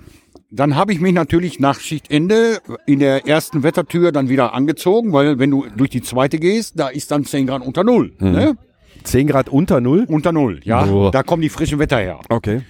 So, äh, dann kommst du nach anderthalb Stunden Fußweg, weil der Schacht war ja ganz woanders, wo du gearbeitet hast, ne? Du musst anderthalb Stunden hinlaufen, anderthalb Stunden zurücklaufen. Dann kommst du in die Kaue, lässt einen Haken runter, das erste, was du machst, Kippe in den Hals, ne? Ja. Weil du darfst ja acht Stunden nicht rauchen. Oder sieben. Wir hatten ja sieben Stunden. Ähm, dann habe ich meine Gummistiefel ausgezogen und das dauerte keine zweieinhalb Sekunden, vielleicht drei. Da war ich alleine. In der Kaue. In der Kaue. Da haben die anderen gesagt, so, wir sind dann schon mal weg. Ja, äh, genau. Bis das hier wieder besser riecht. Dann habe ich nach dem Duschen meine Turnschuhe angezogen. Dann musste ich ungefähr so 20 Minuten nach Hause laufen. Draußen war aber auch 30 Grad. Wenn ich dann nach Hause kam, habe ich meine Turnschuhe ausgezogen. Ich hatte ruckzuck Ruhe in der Bude. Ne? Ja, kann ich mir vorstellen. Die waren alle, die waren alle sediert. Ja, es war also wirklich toll. Ja. Das Brennen in den Augen, Richtig, genau. das- Die Sarah, also die Sarah hat es erfasst. der Der, Geruch stört nicht, das ist das Brennen in den Augen. Genau, und da also hilft bis dann auch keine dann Prise wieder mehr. weg hatte, das hat eine lange Zeit gedauert. Mhm. Ne? Aber trotzdem, ich möchte diesen Beruf nicht missen. Ich bin mit Leib und Seele Bergmann. Das werde ich auch immer bleiben, obwohl ich mache noch einen anderen Job. Ich bin also noch kein Rentner. Das kann mir keiner mehr nehmen. Die Sachen, die ich da unten erlebt habe, die, ach, dieses ganze Zusammenhalten. Ja, ich habe ja auch mit jede Menge äh, ausländische Kumpels gearbeitet. Wir hatten Marokkaner, Italiener, Franzosen, ich weiß nicht was alles. So, und wenn man sich auch nicht immer sprachlich verstanden hat, das war gar nicht nötig. Man hat sich angeguckt, drei Worte gewechselt, bisschen Handzeichen gegeben und du warst Kum- Kumpel. Ja. Ne? Das war für deine Sicherheit ja auch äh, ganz normal, weil dein Kumpel hat auf dich aufgepasst und du auf deinen Kumpel. Ja. Das äh, habe ich auch schon mehrfach erwähnt. Das wird schon, äh, hab schon die Befürchtung, dass das langsam, äh, langsam langweilig wird. Das ist genau dieser, dieser Punkt. Diesen Zusammenhalt hast du, bin ich nach wie vor von überzeugt, nur im Bergbau, weil genau da es wirklich knallhart darauf ankommt, wenn du dich auf den Mann neben dir, vor dir, hinter dir nicht verlassen kannst, Ja. dann bist du im Zweifelsfall im Arsch, Genau so ist es. so wie man das sagt. Weil du weißt nie, ob von oben nicht das Hangende runterkommt, also Gesteinsbrocken, Ja. äh, der Stempel gibt auf einmal plötzlich nach, weil der Druck zu hoch ist, der fliegt dann durch die Gegend wie so ein Geschoss. Und da musst du eben halt einen haben, der das vorher sieht. Ja. Der ruft dann, geh weg oder weiß ich was, ne? Ja. So. Und das hat Spaß gemacht. Ich habe mit Italien auf dem Förderkorb. Auf dem Förderkorb ist es so, du hast in der Mitte, hast du für die Kohlenloren ein Gleis liegen, so ein Gleis wie da liegt. Wenn du morgens anfährst, dann sind auf dem, ähm, also das, die Abteilung in dem Korb, da sind fünf Sätze oder sechs Sätze, die werden alle mit Leute voll gemacht. Heißt sechs Etagen. Ja, ja, Satz, sechs- ja, ja, ne? oh, alles gut. Also es nennt sich Satz. So. Wenn du morgens anfährst, hast du noch jede Menge Platz. Weil man kann ja auch mit dem nächsten fahren, Richtig. dann ist man nicht so früh unten. Fährst du aber mittags raus, Dann ist eng. dann hast du noch rechts und links einen in der Hosentasche. Ja. Also da kannst du dann nicht mehr umfallen. Ne? Ja. Und jetzt stand ich durch Zufall auch noch auf so einem Gleis. Jetzt war ich noch ungefähr so, ja, neun, zehn Zentimeter höher. Ja. Und vor mir standen drei italienische Kumpels. Der eine war 1,50 Meter, der andere 1,30 Meter und der andere 1,10. Und der, der 1,10er, der guckte dann immer so hoch, guckte mich immer an. Und dann habe ich so, ich sag, was willst du, ne? Der nichts gesagt, aber dieser 1,50er, der guckte richtig böse. Dann habe ich den Kleinen, den 1,10er, so auf die Schulter gehauen. Hör mal, Kumpel, du kannst dich ruhig hinstellen, du musst nicht knien. Ne? Natürlich der ganze Satz am Geiern, die waren, die haben sich alle kaputt gelacht, aber dieser 1,50 Mann, da habe ich gedacht, der haut mir gleich bei, ne? dass ich da einen Arsch voll kriege. Also Hat er aber nicht gemacht. Nein, nein. Wir haben dann zusammen auch eine geraucht in der Kaue. Das war so, man hat sich unter Tage auch mal in die Wolle gekriegt. Also es war nicht immer nur Spaß, ne? Nicht? Ja, also da gibt's auch Sachen, ne? Da wurde dann mal die Beleuchtung ausgemacht und dann, nur ja, der ist da vorgelaufen. Aber was kann ich dafür, ne?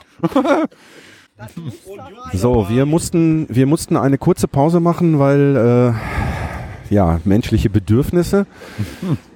Norbert, wir haben jetzt gerade, als das Mikro aus war, noch ein bisschen gequatscht, aber äh, das will ich jetzt auch noch mal ins Mikro hören. Du hast gesagt, dein Werkchef hat dich achtmal entlassen und neunmal wieder eingestellt. Erzähl.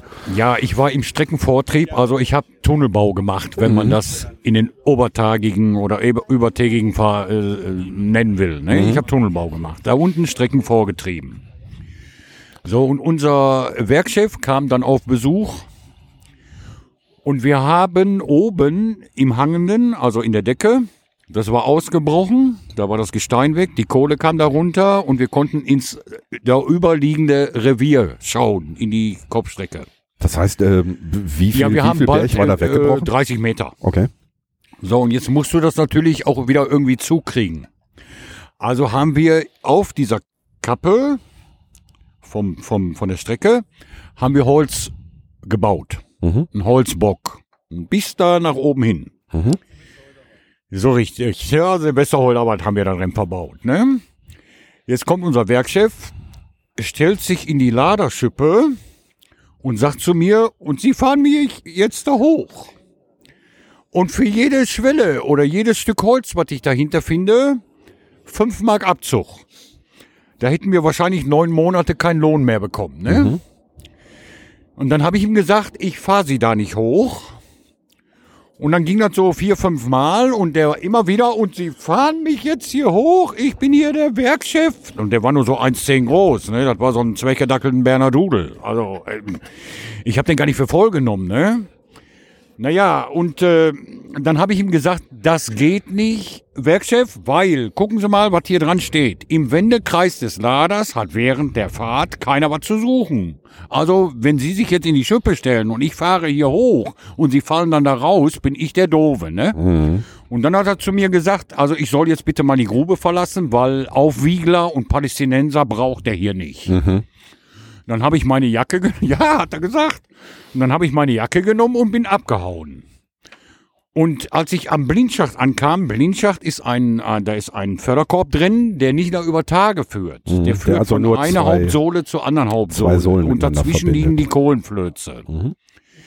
Und als ich aufsteigen wollte, geht die Tür auf und mein Reviersteiger kommt da raus und fragt mich, wo willst du denn jetzt hin? Ne?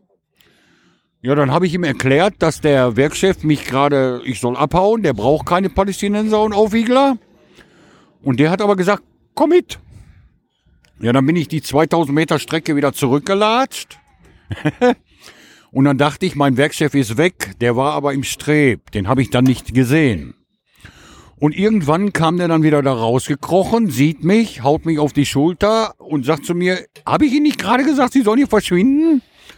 Und dann habe ich ihm versucht zu erklären, dass mein Reviersteiger mich ja wieder mitgenommen hat. Der hat gesagt, ich soll da wieder zurückkommen. Dann hat er den gerufen, hat dem was erklärt und dann hat er mich an die Hand genommen und dann sind wir zusammen, hat er mich, der hat mich mit rausgenommen. Nicht? Na, Der, über Werk, Tage. der Werkchef. Der Werkchef, ja. Und auf dem Weg zum Hauptschacht bin ich dann also achtmal entlassen worden und neunmal wieder eingestellt. Mhm. Und anderen Morgen wollte ich ganz normal wieder anfangen. Dann komme ich an die sogenannte Kartenstelle, also die, an der Zeiterfassung. Ich will meine Stempelkarte stempeln, ist die weg? Mhm. Die lag beim Werkchef. Na, nicht ganz. Die lag in der, in der Zeiterfassung. Mhm. Aber ein Zettel dran, ich möchte mich doch bitte beim Werkchef melden. Mhm. Jetzt war ich aber doch schon umgezogen und der Anzug sieht natürlich aus wie Sau, der ist ja dreckig, nicht? Dann bin ich oben in, an das Büro gekommen, hab angeklopft, da sitzt dann seine Sekretärin. Dann habe ich zweimal so mit den Füßen auf die Fußmatte getreten, weil ich wollte mich ja ein bisschen abstauben, damit ich nichts dreckig mache. Ja, aber du hattest ja, äh, hattest du dreckige Füße oder was? alles. Ja gut, alles aber war ja nicht schlimm, du hattest ja Schuhe an, ne? Ja, ja. naja, auf jeden Fall äh, habe ich dann wohl so viel Staub produziert, dass sie dann schrie, bleiben Sie draußen, nicht? Und dann stand ich auf dem Flur und da stand ich dann von ungefähr 10 nach 6, Viertel nach 6 bis circa 9 Uhr, bis mein Werkchef kam. Dann kommt der an mir vorbei, guckt so an, an mir hoch, äh, wollen Sie zu mir? Ich, ich sage, ich wollte nicht, ich sage, ich bin aber eingeladen worden. Warum? Ich sag, weil wir da gestern in Rewe 4 vielleicht so einen kleinen Disput hatten. Ach ja, kommen Sie mal rein. Dann hat er mich mit reingenommen in seinem Büro. Da hatte der so einen englischen Ledersessel, wo so Nieten drumrum waren. Und dieser Sessel war ganz große Knorke. Ich wurde da drin immer kleiner, weil seitlich die Luft entwich. Mhm.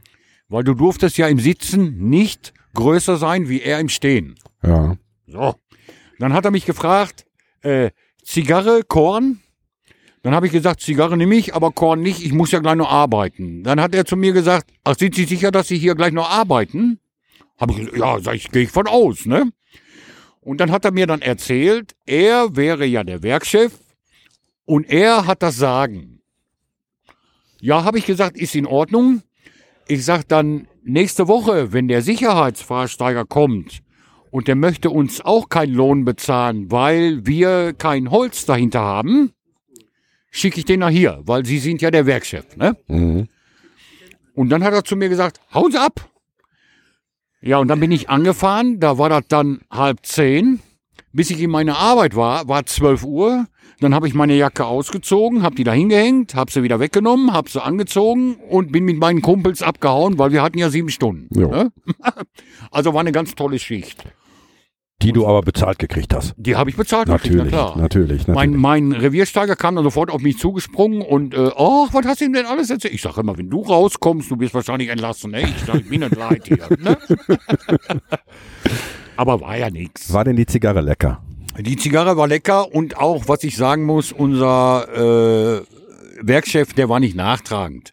Ich habe den zwei Tage später wieder getroffen, da ha- hat er mich dann auf die Schulter gehauen. Hör mal, hast du mit dem scheiß Schnee auf dem Parkplatz? Ich kam mit mir, mein Mercedes kann nicht weg. Ich musste mir so einen Mitnehmer in den Kofferraum legen, damit ich überhaupt runterkam vom Parkplatz. Ne? Ähm, wie hättet ihr diesen, diesen Ausbruch sonst verbauen sollen, wenn nicht mit Holz? Äh, Mit, mit Gestein. Okay. Ich habe Ihnen ja auch den Vorschlag gemacht, wir können ja aus alle Kohlereviere aus der Bandstrecke dieses Förderband nehmen, hier reinlegen, 20 Leute da dran, die die Steine aussortieren vom Förderband, die kann ich ja da reinpacken. Und deswegen war ich dann Palästinenser und Aufwiegler. Das heißt, ähm, das heißt, er wollte, ihr habt aus Erfahrung, aus eurer Erfahrung, aus eurer bergmännischen Erfahrung, das Ding so verbaut, wie man es verbaut, damit es eben halt nichts passiert. Und er hat nur die wirtschaftliche Seite gesehen und hat Richtig. gesagt, Mensch, das muss man da anders machen können. Ja, Und da seid ihr so ein bisschen aneinander geraten. ganz genau. Aber du bist dann auf der Zeche geblieben. Du, der hat dich nicht, der hat dich deswegen nicht endgültig rausgeschmissen. Nein, nein, ich, wie gesagt, der war auch nicht nachtragend. Hm. Das war gelaufen und war gut. Hm. Ne? Er war nun mal der Werkchef. Das muss er machen, fertig. Das heißt, das heißt, der normale, der normale Hauer, der normale Bergmann und der Werkchef waren letzten Endes äh, auf im, am Ende des Tages waren die auf einer Augenhöhe, weil sie alle das Gleiche wollten, nämlich die wollten, das, äh, dass, dass der Betrieb weiterläuft und zwar Ja. vernünftig. Unser Werkchef, der ist angefangen als ganz normaler Kumpel. Und er hat sich nach oben gearbeitet und hat natürlich dann auch mal eine Schule besucht. Er hat sich dann ein bisschen weitergebildet und, und, und. Und er hat es nachher tatsächlich zum Doktor geschafft. Jetzt weiß ich natürlich nicht, ob jetzt im Bergbau oder Tierarzt oder wie auch immer, aber der war Doktor. Ne? Mhm. Äh, Also das, was hier im Hintergrund immer so macht, das sind die Kumpels, die sich hier gerade scheckig lachen, obwohl die zum Teil die Geschichten schon kennen. Die Sarah, Ja. die Sarah zuckt nicht mehr mit den Augen. Also das äh, scheint die, scheint die zu kennen. So. Dann zum Beispiel kann ich auch noch eine Story erzählen. Dieser Blindschacht, wo ich vorhin gesagt habe, das ist ja ein Schacht, der nicht nur über Tage führt. Der führt nur von einer Hauptsohle zur anderen. Dazwischen liegen die Kohlenflöze. Jetzt hatten wir Feierabend, mein Kumpel Kalle, mein, mein persönlicher Kumpel, mit dem ich in der Strecke war, äh, und ich. Wir hatten Zwischenschicht. Das hieß, wir hatten 5 Uhr morgens, 10 Uhr morgens, 15 Uhr mittags, äh, 22 Uhr und 24 Uhr. Wir waren mit fünf Drittel. Weil der Weg so lang war und wir sieben Stunden hatten, sieben Stunden hast du immer, wenn du über 28,1 Grad bist, kriegst du sowas wie hitzefrei. Wir hätten dann alle 20 Minuten in frische Wetter gehen müssen, sollen. Dreimal durchatmen, wieder zurück. Das hätte aber nichts gebracht, dann wäre ich die ganze Schicht nur unterwegs gewesen, weil 2000 Meter lange Strecke, die rennst ja nicht mal eben so locker ab, ne? Äh, Bandfahrung, ich muss mal eben reingrätschen. Äh, Bandfahrung die war gab's da nicht. nicht, weil das war die Kopfstrecke. Bandfahrung kannst du höchstens machen in der Bandstrecke, weil das die Kohlenabfuhrstrecke ist. Die Kohle wird also durch vom Streb in Kettenförderer zur Bandstrecke auf dem Gummiband. Die geht dann nochmal durch den Brecher. Da werden die Steine gebrochen, die Kohle nochmal kleiner gemacht. Dann auf dem Gummiband zum Blindschacht. Im Blindschacht ist ein Wendel. Da rutscht die Kohle und das Gestein runter zur neunten Sohle. Da ist das Hauptgummiband, wo alle Reviere dran angeschlossen sind. Dieses Hauptgummiband geht zum Skipschacht. Der Skipschacht ist eigentlich, wenn Sie so wollen, zwei Eimer hängen da drin. Da fallen 32 Tonnen Kohlen rein. Und dann fährt dieser Skipschacht mit äh, 20 Meter in der Sekunde für 1260 Meter genau eine Minute sechs Sekunden nach oben. Und dann werden diese 32 Tonnen ausgeladen, der andere da unten wird wieder voll gemacht. Und so geht das in einer Tour 24 Stunden lang. Wir hatten eine Tagesförderung von 19.000 Tonnen pro 24 Stunden mit sechs Kohlereviere. Verdammt großer Eimer.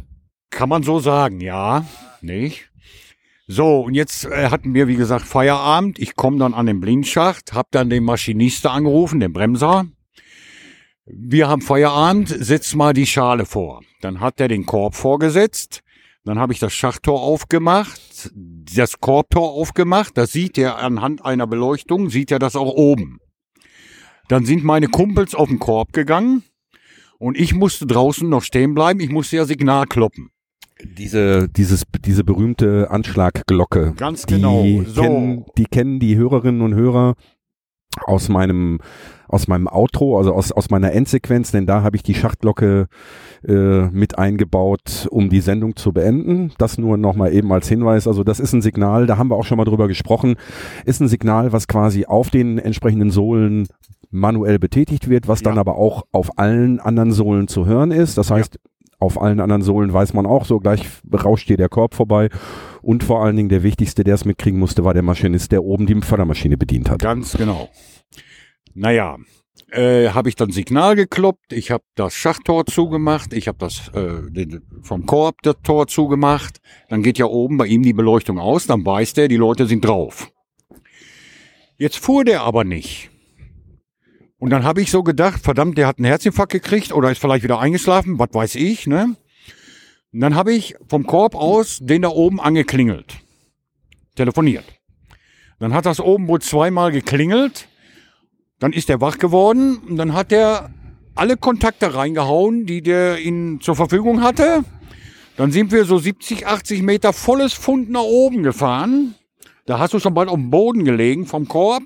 Weil der dachte, da ist jetzt nur Kohle drauf, oder? Wahrscheinlich, ich habe keine Ahnung, was der dachte. Und dann, da, es waren keine zwei Körbe, es war nur ein Korb und ein Kontergewicht. Und dieses Kontergewicht ist in eine Spurlatte reingerauscht und hat sich da drin verhakt. So, ich muss jetzt nochmal eben wieder reingrätschen. Entschuldigung, Spurlatten sind im Mhm. Äh, Grunde genommen ähm, die Holz. Holzbalken, die Ja. den Korb in, innerhalb des Schachtes führen. Ja, Mhm. in eine Spur halten. Ja, So. genau. Dieser Konter hat sich da festgesetzt und jetzt haben wir ja ein Oberseil und ein Unterseil. Mhm. Und Bungee Jumping ist ein Scheißdreck dagegen. Nicht? Also wenn man richtig was erleben will, der soll mal bitte unter Tage anfahren. Ganz großes Kino. Das erste, was dir wegfliegt, ist dein Helm. Dann knallst du in voller Länge auf den Boden. Dann hängst du wieder unter der Decke. Dann hängst du wieder auf dem Boden. Das geht so 25, 30 Mal, gefühlte 100 Mal. Du hast den, der, mir war der Lamp, die Lampe abgerissen. Ich bin mit dem Hintern auf den Filter geknallt. Der flog auch in 100 Teile. Dann lagen wir da alle. Der Korb stand still und es passiert nichts. Du hörst nichts. Mein erster Gedanke war, wo ist mein Helm? Weil, wenn so eine Spurlatte da runterkommt, nutze der Helm auch nichts. Nein, aber für die Versicherung muss der Helm dabei sein. Genau, da hängt die Zwiebel am Haken, ne? Damit ich versichert bin, musste ich den Helm aufsetzen. Jetzt habe ich auch glücklicherweise meinen Helm gefunden. Aber mein Kumpel hatte den Helm von den anderen Kumpel auf. Der saß ihn natürlich hier unten auf der Nase. Und anstatt, dass er ihn dann rüberreicht, nein, hat er wieder weggeschmissen. Ne?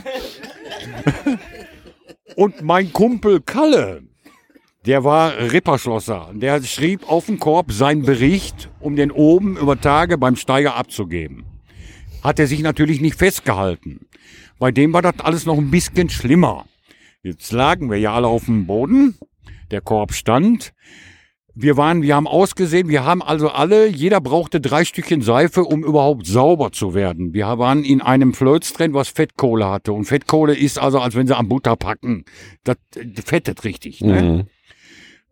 So, und das kriegst du, hast du natürlich auf der ganzen Haut, da bleibt der Staub hängen und das kriegt man ab. Naja, und mein Freund Kalle, der lag jetzt auf der anderen Seite, guckte mich dann an mit so großen Augen, der war käseweiß, dem ist der, Ges- der Dreck aus dem Gesicht gebröckelt. so, da, da musste ich mir schon das Lachen verbeißen, weil du musst ja ernst bleiben, ne? Und dann auf einmal sagt Kalle zu mir, Nobby, hast du hier ein Schreien hören? Ich denk, was hat er denn jetzt, ne? Das das ist seine größte Sorge. Hast du hier ein Schreien hören? Wir sterben hier den Helden tot, ne? Ich sag, nee, Kalle, warum? Ich sag, hast du dich verletzt? Hast du was gebrochen? Hör mal, wenn die in Filmen von Felsen fallen, da schreien die immer, bis sie aufklatschen. ja, da konnte ich dann selber nicht mehr. Dann habe ich mich hingestellt, habe dann den Maschinist oben angerufen, habe den gefragt, was war denn los? Da sagt er, weiß ich nicht, hier hat so einen Schlag gegeben, da seid es gar nicht mehr auf der Scheibe. Das hat sich wohl, das ist da runtergesprungen. Ich sag, ganz großes Kino. Ich sag, dann haust du jetzt die Bremse rein. Ich sag, dann klettern wir jetzt runter zur neunten Sohle, laufen nach Billinschacht 702 und fahren da wieder hoch zur fünften Sohle. So, jetzt, äh, jetzt muss ich, jetzt muss ich reingrätschen. Also, ähm, also, der ist so schnell gefahren, dass das Gegengewicht, das Kontergewicht in eine Spurlatte gerauscht ist und dabei hat sich oben das Seil von der Scheibe geworfen. Jawohl. Und ihr saßt da drin, yes, in dem Korb. richtig. Ähm, wie seid ihr runtergehört? Ist da eine Fahrt drin, also eine Ja, Leiter? Sind, Fahrten sind Leitern, Genau. Die natürlich auch äh, von 1825 waren. Dann fehlt man ein Stück und die sind so weit von verrostet und 25 Meter lang. Also da hat man doch ein bisschen Angst. Die, die dann fehlte, da musste dann über die Einstriche da noch, äh, muss ich da eigentlich abseilen, aber nun gut. Wir waren ja auf Scheibe, ne? Im Gegensatz zu dem Seil, das war nicht mehr auf Scheibe. Nein, das war nicht mehr auf Scheibe. Ja. So, dann waren wir unten, sind dann einen Blindschacht weitergelaufen, kamen dann äh, zur fünften Sohle an und da hat man dann schon auf uns gewartet. Sicherheitsfahrsteiger, Werkchef und ich weiß nicht, wer da alles bei war. Die wurden natürlich dann angerufen, weil bei drei Mann, die Verletzungen haben können, müssen sie die Bergbehörde anrufen. Mhm. Und die Bergbehörde, das ist sowas wie die Kripo über Tage. Spurensicherung und, und, und. Und die wohnen natürlich nicht an Schacht Zeche Hugo, Schacht 2, ne? Die wohnen dann in Düsseldorf, Köln, was weiß ich. Und schon alleine die Anfahrt kostet einen Haufen Moos. Und dann hat man mich da so lange bequasselt, bis ich dann im Ort von der Bohle gefallen bin, ne? War natürlich nicht mein Schaden. Nee, mit Sicherheit nicht. Aber solche Dinge habe ich nur erlebt. Hm. Ich war auch einmal völlig verschüttet. Ich war 75 Minuten unter Gestein, unter Kohle. Ich konnte mich nicht mehr bewegen. Ich habe so das Gefühl gehabt, äh, das ist alles weit weg von mir. Ich habe irgendwie ganz leise Stimmen gehört. Der Lader lief ganz leise. Die haben mich da ausgebuddelt. Das habe ich aber so weit, weit weg gehört. So Gott sei Dank, dass die dich ausgebuddelt haben, sonst wärst du Ja, jetzt ja. heute nicht hier. Und das Schlimme war, wie gesagt, die haben 75 Minuten gebraucht, mich da auszubuddeln. Und ich hatte aber das Gefühl, ich lieg da schon acht Stunden. Weil du hast kein Licht mehr, du siehst nichts. Mein Glück war, der Bohrhammer lag jetzt auf meinem Gesicht. Und darüber hatte sich so eine, ja, wie soll ich sagen, so eine, so eine Luftblase gebildet. Ich konnte also atmen. Ich hatte einen Arm hinten auf dem Rücken, ein Bein verdreht. Ja, ich habe Kopfhine gehabt, das war alles. Aber ich war total weg solche Sachen habe ich nicht groß an die Glocke gehängt oder nee, ich bin auch anderen Tag ganz normal wieder Das wäre angefahren. meine nächste Frage gewesen. Du bist so, so wie den Eindruck, den du auf mich machst, du bist nächsten Tag wieder angefahren. Ne? ja, ja, bin ich. Ja, ja, ich klar. das war ganz normal für mich. Das gehört sich so, das muss dabei sein. Ne? Sonst macht das Ganze auch keine Laune. Ich bin ja auch so groß geworden. Also wenn du nicht, ich hatte Facebook draußen. Wir haben Baumboden gebaut, wir haben, äh, was weiß ich, unterirdische Boden gebaut. Wir haben mit Steine aufeinander geschmissen. Und wenn du dann nach Hause kamst, dann hattest du mal die eine oder andere Kriegsverletzung. War ja klar, ne? Das ist normal, ja. So Und bin ich, so bin ich auch dazu. groß geworden, ja. Äh, und die Mutter hat dann noch wahrscheinlich mit dem Teppichklopper draufgehauen. Ihr seid doch nicht ganz dicht und was weiß ich nicht alle, ne? das war so. Aber das hat Spaß gemacht. Wenn das nicht war, dann war der Tag irgendwie vergebens. Ne? Und das war unter Tage für mich. Ich kannte nichts anderes. Und ich wusste auch immer, ich habe zum Beispiel, ich habe dann ja dann nachher geheiratet und habe dann auch eine Familie gegründet. Und jeden Morgen, am Anfang ist meine Frau immer mit aufgestanden, dann habe ich aber gesagt, Schatz, du musst nicht mit aufstehen. Ist Quatsch, ne? Was willst du um halb vier hier unten schon sitzen? Nein, das mache ich so. Ich sage es gut. Ich sage, dann kriege ich aber jeden Morgen oder jedes Mal, wenn ich zur Arbeit gehe, einen Schmatzer, weil ich weiß ja nie, ob ich nochmal zurückkomme. Und das war so, das war bis, bis ich dann eben nicht mehr verheiratet war, war das so. Ne? Ich wollte gerade, ich wollte gerade fragen, die Frau gibt's noch? Nein, die gibt's ja nicht mehr. Ja, sicher, die lebt noch, aber nicht mehr, nicht mehr bei mir, ne? Hast, du hast noch Kontakt zu vielen alten Kumpels. Ja, jede Menge. Ähm, irgendein Kumpel, der, wo es die Frau noch gibt? Doch, ja, gibt's noch einige. Ja. Ähm, die Sarah war heute die erste Dame, die ich interviewen durfte, die ein bisschen was ins Mikro erzählt hat. Ich suche tatsächlich noch nach einer Bergmannsfrau. Und zwar will ich was darüber erfahren, wie, wie das war, wenn der Mann zur Schicht gefahren ist. Ähm, ich sag mal, eine, ein Bütterken reicht. Und zwar ein Kassler quer durchgeschnitten und dann ordentlich belegt So ungefähr, ähm, Wäsche waschen und so weiter, was, was da alles dran hängt. Ähm, aber da werde ich dich dann noch kontaktieren. Da möchte ich gerne eventuell mal, wenn du sagst, du kennst so viele Leute, dann werde ich mit Sicherheit auch eine Bergmannsfrau mal vors Mikro kriegen, denn äh, naturgemäß, Bergbau ist nun mal Männersache, tut mir leid, liebe Hörerinnen. Ähm, das war so, das ist so, das kann ich auch nicht ändern. Es gibt mittlerweile bei der DMT, bei der Deutschen Montantechnologie, an der, an der Berghoch- oder Bergfachschule in Bochum, gibt Studentinnen. Mhm. Da werde ich auch nochmal vorbeigehen. Da muss ich nur noch mal gucken, dass ich da eine Genehmigung bekomme, die zu interviewen. Ist nicht so ganz einfach, aber da bin ich dran. Aber was ich natürlich oder wen ich natürlich interviewen kann, ist halt mal eine, eine Bergmannsfrau, denn auch die hat natürlich ihren Beitrag geleistet, äh, damit ja das Revier das also aus dem Revier das geworden ist, was es was es heute ist oder was es was es zwischendurch war. Ja, denn ohne die Frauen sind wir nix. Nein. Und äh, heute wird ja auch immer gesagt, äh, Frauen sollen, also ich bin dafür, dass eine Frau, wenn die die gleiche Arbeit macht, die ich mache, soll die auch das gleiche Gehalt haben. Unbedingt Nicht? sehe ich auch so. Aber dieses, äh, ja, äh, Frau, wie soll ich das wieder erklären? Mein Vater, der hat das Moos verdient. Aber meine Mutter war der Boss. Ja. Die brauchte nur gucken. Dann wussten wir Blagen alle, oh, nicht weiter, das könnte tödlich enden. Mhm, bis hierhin bis hierhin und nicht weiter. Das ist richtig. Ja, ja, was die Frau sagt, wird gemacht. Das ist so, ne? Und die Mutter hat sich aber auch nie beschwert, weil wenn der Vater dann abends, wenn er denn mal nach Hause kam, weil der hat noch, der hat auf dem Pütt gearbeitet, hat aber auch noch nebenbei gearbeitet, weil wir waren fünf eigene Kinder, wir haben noch drei in Pflege gehabt und vier Adoptierte haben wir noch. Das sind noch so meine Halbbrüder und Halbschwestern, ne? Also wir waren so Fußballmannschaft mit Auswechselspieler. Die Mutter hatte das Sagen. Natürlich war die auch nicht immer mit allem und jedem einverstanden. Hm? Wenn der Vater dann abends nach Hause kam, hat sie ihm wieder gebeichtet, oh, die Jungs haben heute wieder einen Scheiß gemacht, das darf ich dir gar nicht erzählen. Dann ist der Vater ins Schlafzimmer gekommen, er musste jetzt seine Ehre retten, dann hat er sich auf die Bettkante gesetzt, sein Hosenbein hochgekrempelt, hat uns natürlich vorher wach gemacht, ne?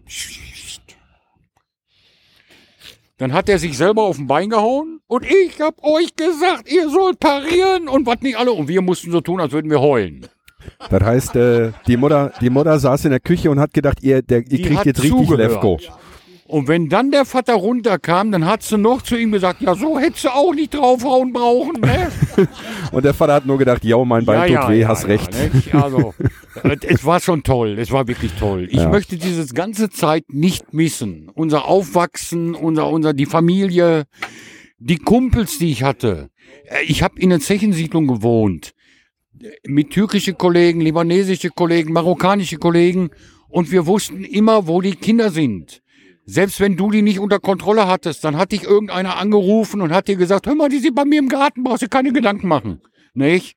Das war so. Das ist heute alles nicht mehr. Nee, das äh, sind Zeiten, aber gut, das ist der, das ist dem, äh, dem Wandel der Zeit geschuldet. Ne? Ja. Also früher konntest du die, die, die Blagen auf der Straße, wir haben als Blagen auf der Straße gespielt, äh, da kam dann mal irgendwie ein Käfer vorbei, der hat einmal gehupt, dann bist du zur Seite gegangen, danach hast du weitergemacht. Genau. Ist heute gar nicht mehr möglich, Nein. machen wir uns nichts vor. Das Richtig. kommt auch nie wieder. Nein. Ähm, Norbert, Ja. äh, ich danke Sie erstmal. Ja. ähm, jetzt möchte ich, jetzt, wo die Sarah noch hier ist, äh, gib das Mikro nochmal zu Sarah. Ich habe doch nochmal eine Frage an die. Mach ich doch glatt. Lach nicht. Ja doch, ich bin ein fröhlicher Mensch. Ja. Hau raus. Alles gut. Sarah, warst du schon unter Tage? Ja. Wo? Äh, ich habe 2016 eine Grubenfahrt auf m, der Zeche Robert Müser, Schacht Arnold gemacht. Da das ist wo? In Bochum. In Bochum. Bochum-Werne, da ist Okay. eine große Hauptfeuerwache. Der Schacht Arnold steht noch, zwecks Wasserhaltung. Mhm.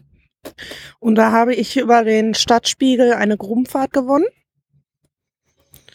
Da bin ich dann knappe 500 Meter runter. Tiefer ging leider nicht. Da hätten wir eine Taucherausrüstung gebraucht. Das heißt, das Wasser steht bis zu einer Tiefe oder äh, von, Genau. von ganz unten, wahrscheinlich 1000, 1100 Meter. Genau. Das heißt, Und da stehen wird 600 Meter Wasser bis drin. Zu einem gewissen Pegel wird es sich von natürlichem Wege aus flutend gelassen und dann eben abgepumpt, damit nicht alle Ruhrgebietszechen unter Wasser stehen, weil es ist alles miteinander verbunden. Ja, Wasserhaltung ist natürlich ein ganz großes Thema. In der nächsten Woche gibt's äh, auf Zeche Zollverein, nee, nicht Zollverein, stimmt gar nicht, auf Zeche Nachtigall eine Veranstaltung. Da werde ich wahrscheinlich mit etwas Glück auch zu Gast sein.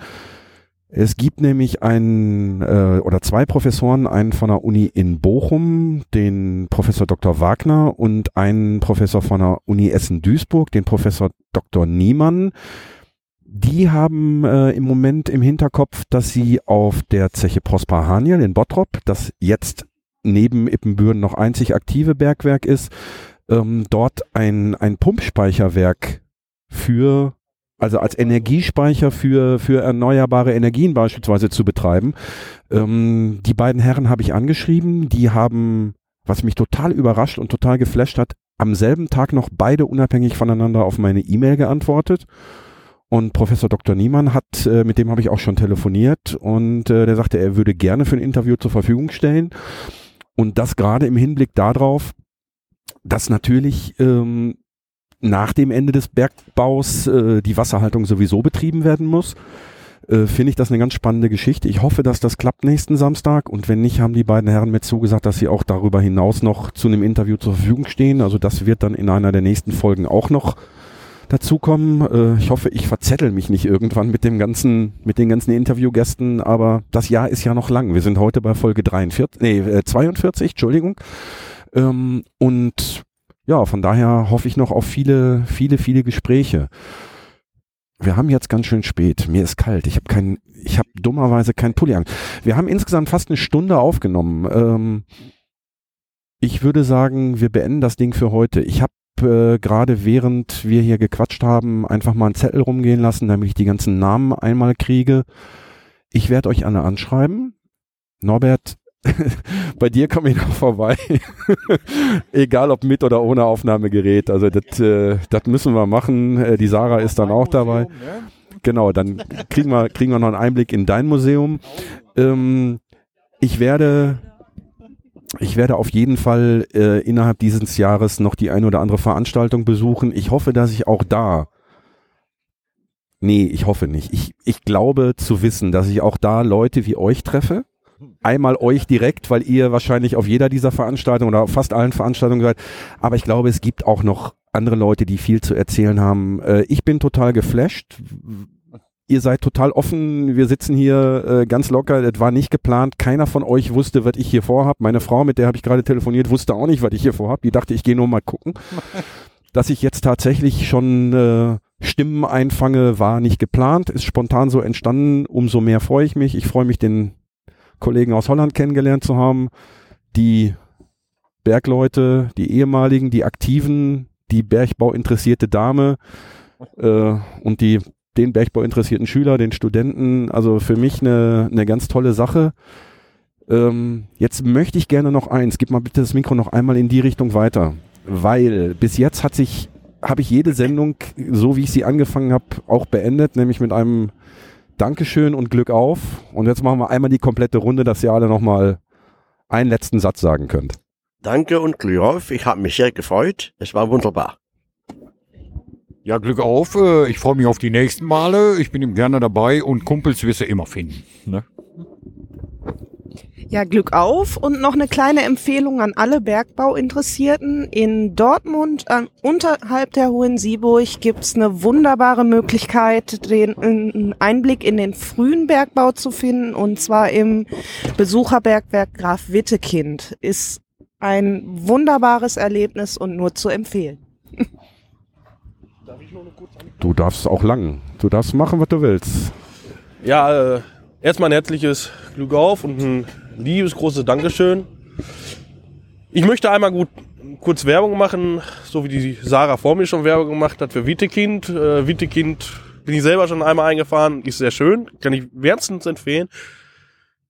Wer samstags morgens nicht weiß, was er zu tun hat, kann auch gerne immer zwischen 10 und 13 Uhr bei uns auf Zeche Gneisenau vorbeigucken. Die Zeche Gneisenau war seinerzeit mal die größte Schachtanlage in, im Ruhrgebiet. Äh, ganz, ganz kurze Zeit auch die größte Schachtanlage Europas. Die wurde aber von Ewald abgelöst. Waren, glaube ich, nur zwei Monate oder sowas. Äh, und äh, ich gebe das Mikro dann mal weiter. Und Nee, Schüler. machst du noch nicht, bitte. Ich habe nämlich noch eine Frage. Ja, Du bist jetzt im ersten ich bin Ausbildungsjahr. jetzt im ersten Ausbildungsjahr. Genau. Und äh, 2018 ist hier der Deckel drauf. Was machst du dann noch? Wo ist für dich noch ein, ein Einsatzgebiet unter Tage? Also im Ruhrgebiet wird es sehr schwer, ähm, da es einige Schachtbaufirmen noch gibt, äh, die auch in der Wasserhaltung sind und ähm, wodrum es auch immer einen Konkurrenzkampf zwischen den Schachtbaufirmen gibt. Wer macht was und wer kriegt die Baustelle? Ja, so ist das halt. Ähm, unser Einsatzgebiet liegt weit über das Ruhrgebiet hinaus in Europa. Wir waren schon in Russland, wir waren schon in China, wir waren in Weißrussland. Wir haben aber auch viel für die RAK damals in den 70er und 80ern gemacht. Und äh, jede große Baustelle, die kommt, äh, freuen wir uns natürlich, weil das Arbeit gibt. Für uns paar Schachtauer, die wir noch bei uns auf der Firma sind. Ich schätze mal, es sind an der Zahl 200, 300, 400 Leute. Es sind auf jeden Fall nicht viele, aber du kennst die meisten. Das heißt, für euch äh, als Schachtauer, als externe Firma äh, wird es auch in den nächsten Jahren noch genügend zu tun geben. Ich hoffe es, ich hoffe Mhm. es. Also da geht ihr im Moment von aus. Ja. Okay. Wir äh, als normale Schachtauer, ja, wir wissen natürlich nicht, was die im Büro quatschen. Gut, das ist, das ist ganz klar. Ähm, da wollen wir jetzt auch gar nicht drüber reden. Wir wollen ja auch keine Betriebsgeheimnisse ausplaudern oder Ja. sonstiges, aber du siehst für dich zumindestens äh, auf die nächsten Jahre noch eine Perspektive auch im Bergbau. Wenn auch nicht hier bei uns im, im Ruhrgebiet, nicht im Steinkohlebergbau in Deutschland, aber du siehst zumindestens eine Perspektive, dass du noch lange unter Tage sein wirst. Ja, ich sehe eine Perspektive auf jeden Fall. äh, dass ich Untertage arbeiten darf. Wir sind, oder äh, es gibt, oder es gab schon eine Baustelle, gibt ist ein falsches Wort, es gab schon eine Baustelle, wo wir mitgewirkt haben, die war nicht unter Tage, sondern war am Gotthard-Massivtunnel. Es kann natürlich auch sein, dass wir uns in den nächsten Jahren mehr auf Tunnelbau spezialisieren, was ich mir natürlich nicht wünsche, weil ich mache den Beruf, um auf Zechen einzufahren oder um dort Schächte abzuteufen und äh, für die Zechenbetreiber dann die jeweiligen gewinnbringenden Maßnahmen äh, zu verstrecken. Mhm. Äh, ja, aber ich sehe und hoffe na, natürlich auf eine Perspektive für mich. Ja, Timo, dann sage ich erstmal äh, dir auch herzlichen Dank für heute. Bitte schön, ja, wenn ich ges nicht gesehen hätte, dass du eine Frage auf dem Gesicht hast, wäre das Ganze ja nicht zustande gekommen. Ja, ich bin dir ja auch äh, sehr dankbar dafür. ähm, ich habe deine Telefonnummer, wir werden auf jeden Fall Kontakt halten. Äh, Richtig. wir werden uns mit Sicherheit das ein oder andere Mal noch über den Weg laufen und ich habe da auch schon wieder noch eine Idee im, im Hinterkopf, aber das äh, klären wir gleich, wenn das Mikro aus ist. Ich trete auch gerne wieder vor das Mikrofon bei dir, weil das hat unheimlich Spaß gemacht und äh, Ja, ich denke, wir, wir ziehen irgendwo alle an einem Strang. Ich äh, will versuchen, Stimmen einzufangen, damit ein Stück Bergbaugeschichte zu erhalten. Ihr macht das äh, in eurer Freizeit, indem ihr ja, Maschinen restauriert, ähm, Leuten diese Bergbaukultur auch näher bringen wollt. Äh, und somit, sag ich mal, ziehen wir alle an einem Strang und gehen alle in die gleiche Richtung. So, drei Leute haben wir noch, die sich noch verabschieden müssen. Du Richtig, gibst noch genau. mal das Mikro weiter, ich bitte. das mal an unseren Jüngsten. Äh, danke, dass ich dabei sein durfte erstmal. Ja, danke, dass du dabei warst. Und ich hoffe mal auf ein baldiges Wiedersehen. Da gehe ich auch von aus, dass wir das tun. Ja, und noch ein herzliches Glück auf. Ja, Glück auf. Herzliches Glück auf, auch von mir. Und ich hoffe, dass das mit dem ganzen Bergbau und dem Interesse dafür auch so weitergeht, noch ein paar Jahre. Ich habe noch eine Frage. Äh, du hörst dich nicht an, als wenn du hier im Ruhrgebiet sozialisiert ich wärst. bin Franke von Ein, ein Beruf, Franke. Ja. Woher genau, wenn ich fragen darf? aus Würzburg. Aus Würzburg. Ich habe ähm, einen Kommentar bekommen von einem Hörer. Äh, auch da wusste ich, das wusste ich nicht. Es gibt äh, in der Nähe, ja, ich sag mal so, in, in der Nähe von Nürnberg, Würzburg, äh, da gibt's äh, ein, ein Braunkohlerevier. Äh, Richtung Richtung äh, Tschechei, Richtung ja, Prag. Es, ist Oder aber gab es, gab es. Bayerischer Wald. Das Das, ist äh, das war, warte mal, äh, Oberpfälzer Berg. Oberpfälz. Oberpfalz, genau. Mhm. genau. Aber Nee, das, das ist nicht Bergbau deine Gegend. kenne ich eigentlich. Ich habe jahrelang auch in Freiburg im Breisgau gelebt. Und da ist ja Silberbergbau ganz groß und Uranbergbau war da. Und da war das so das erste, wo ich mal in, in Bergbau eigentlich reingeschmeckt habe. Aber du bist jetzt hier Ich bin Im seit, Ruhrpott ich bin ansässig. Seit vielen, vielen Jahren im Ruhrpott ansässig und ich bin zu alt, um wegzufahren. Aber das rollende R, das rollende R der Franken, das hört man das immer noch. werde ich nie verlieren. Nein, das, Ich hoffe nicht. das ist genauso, wie man, wie man uns äh, Ruhrpott-Leute auch äh, in ganz Deutschland erkennt. Aber du wirst lachen. Ich kann auch schon ein bisschen Ruhrpott verstehen. Sprechen kann ich noch nicht richtig. Aber verstehen kann ich schon. Genau. So, jetzt haben wir noch den letzten, den letzten in der Runde. Genau, zum Abschluss auch nochmal von mir ein herzliches Glück auf und ja, ich sage auch nochmal Dankeschön für das schöne und interessante Interview. Ja, ich danke euch für eure Zeit. Äh, ich, äh, ihr habt euch wahrscheinlich auch nicht gedacht, dass ihr jetzt hier anderthalb Stunden mit mir rumsitzt und nicht das macht, was ihr eigentlich vorhattet, aber umso mehr danke ich euch. Ähm, zum Abschluss bleibt mir nur noch zu sagen, wie immer, Kommentare über die Webseite kohlenpott.de, äh, Facebook Kohlenpott oder bei Twitter at Kohlenpott. Gerne Kommentare hinterlassen, äh, Wünsche zu späteren Sendungen. Wenn ihr irgendwelche Fragen habt, schmeißt die gerne auf die Webseite in die Kommentare. Ich versuche die dann auch mal nach und nach zu beantworten. Für heute bleibt mir nur, mich bei den Hörerinnen und Hörern zu bedanken und bei den anwesenden Kumpels und Kumpelinen. Sagt man Kumpelinen? Ja, ja, Kumpeline passt schon. Die guckt zwar, sagt man gar nicht, was sagt man denn? Weiblicher, weiblicher Kumpel, okay. Okay, dann nehme ich das jetzt zurück und sage äh, Kumpel und äh, allen Hörerinnen und Hörern Glück auf. Danke fürs Zuhören. Tschüss. Hey komm Kumpel, heute Schicht am Schacht.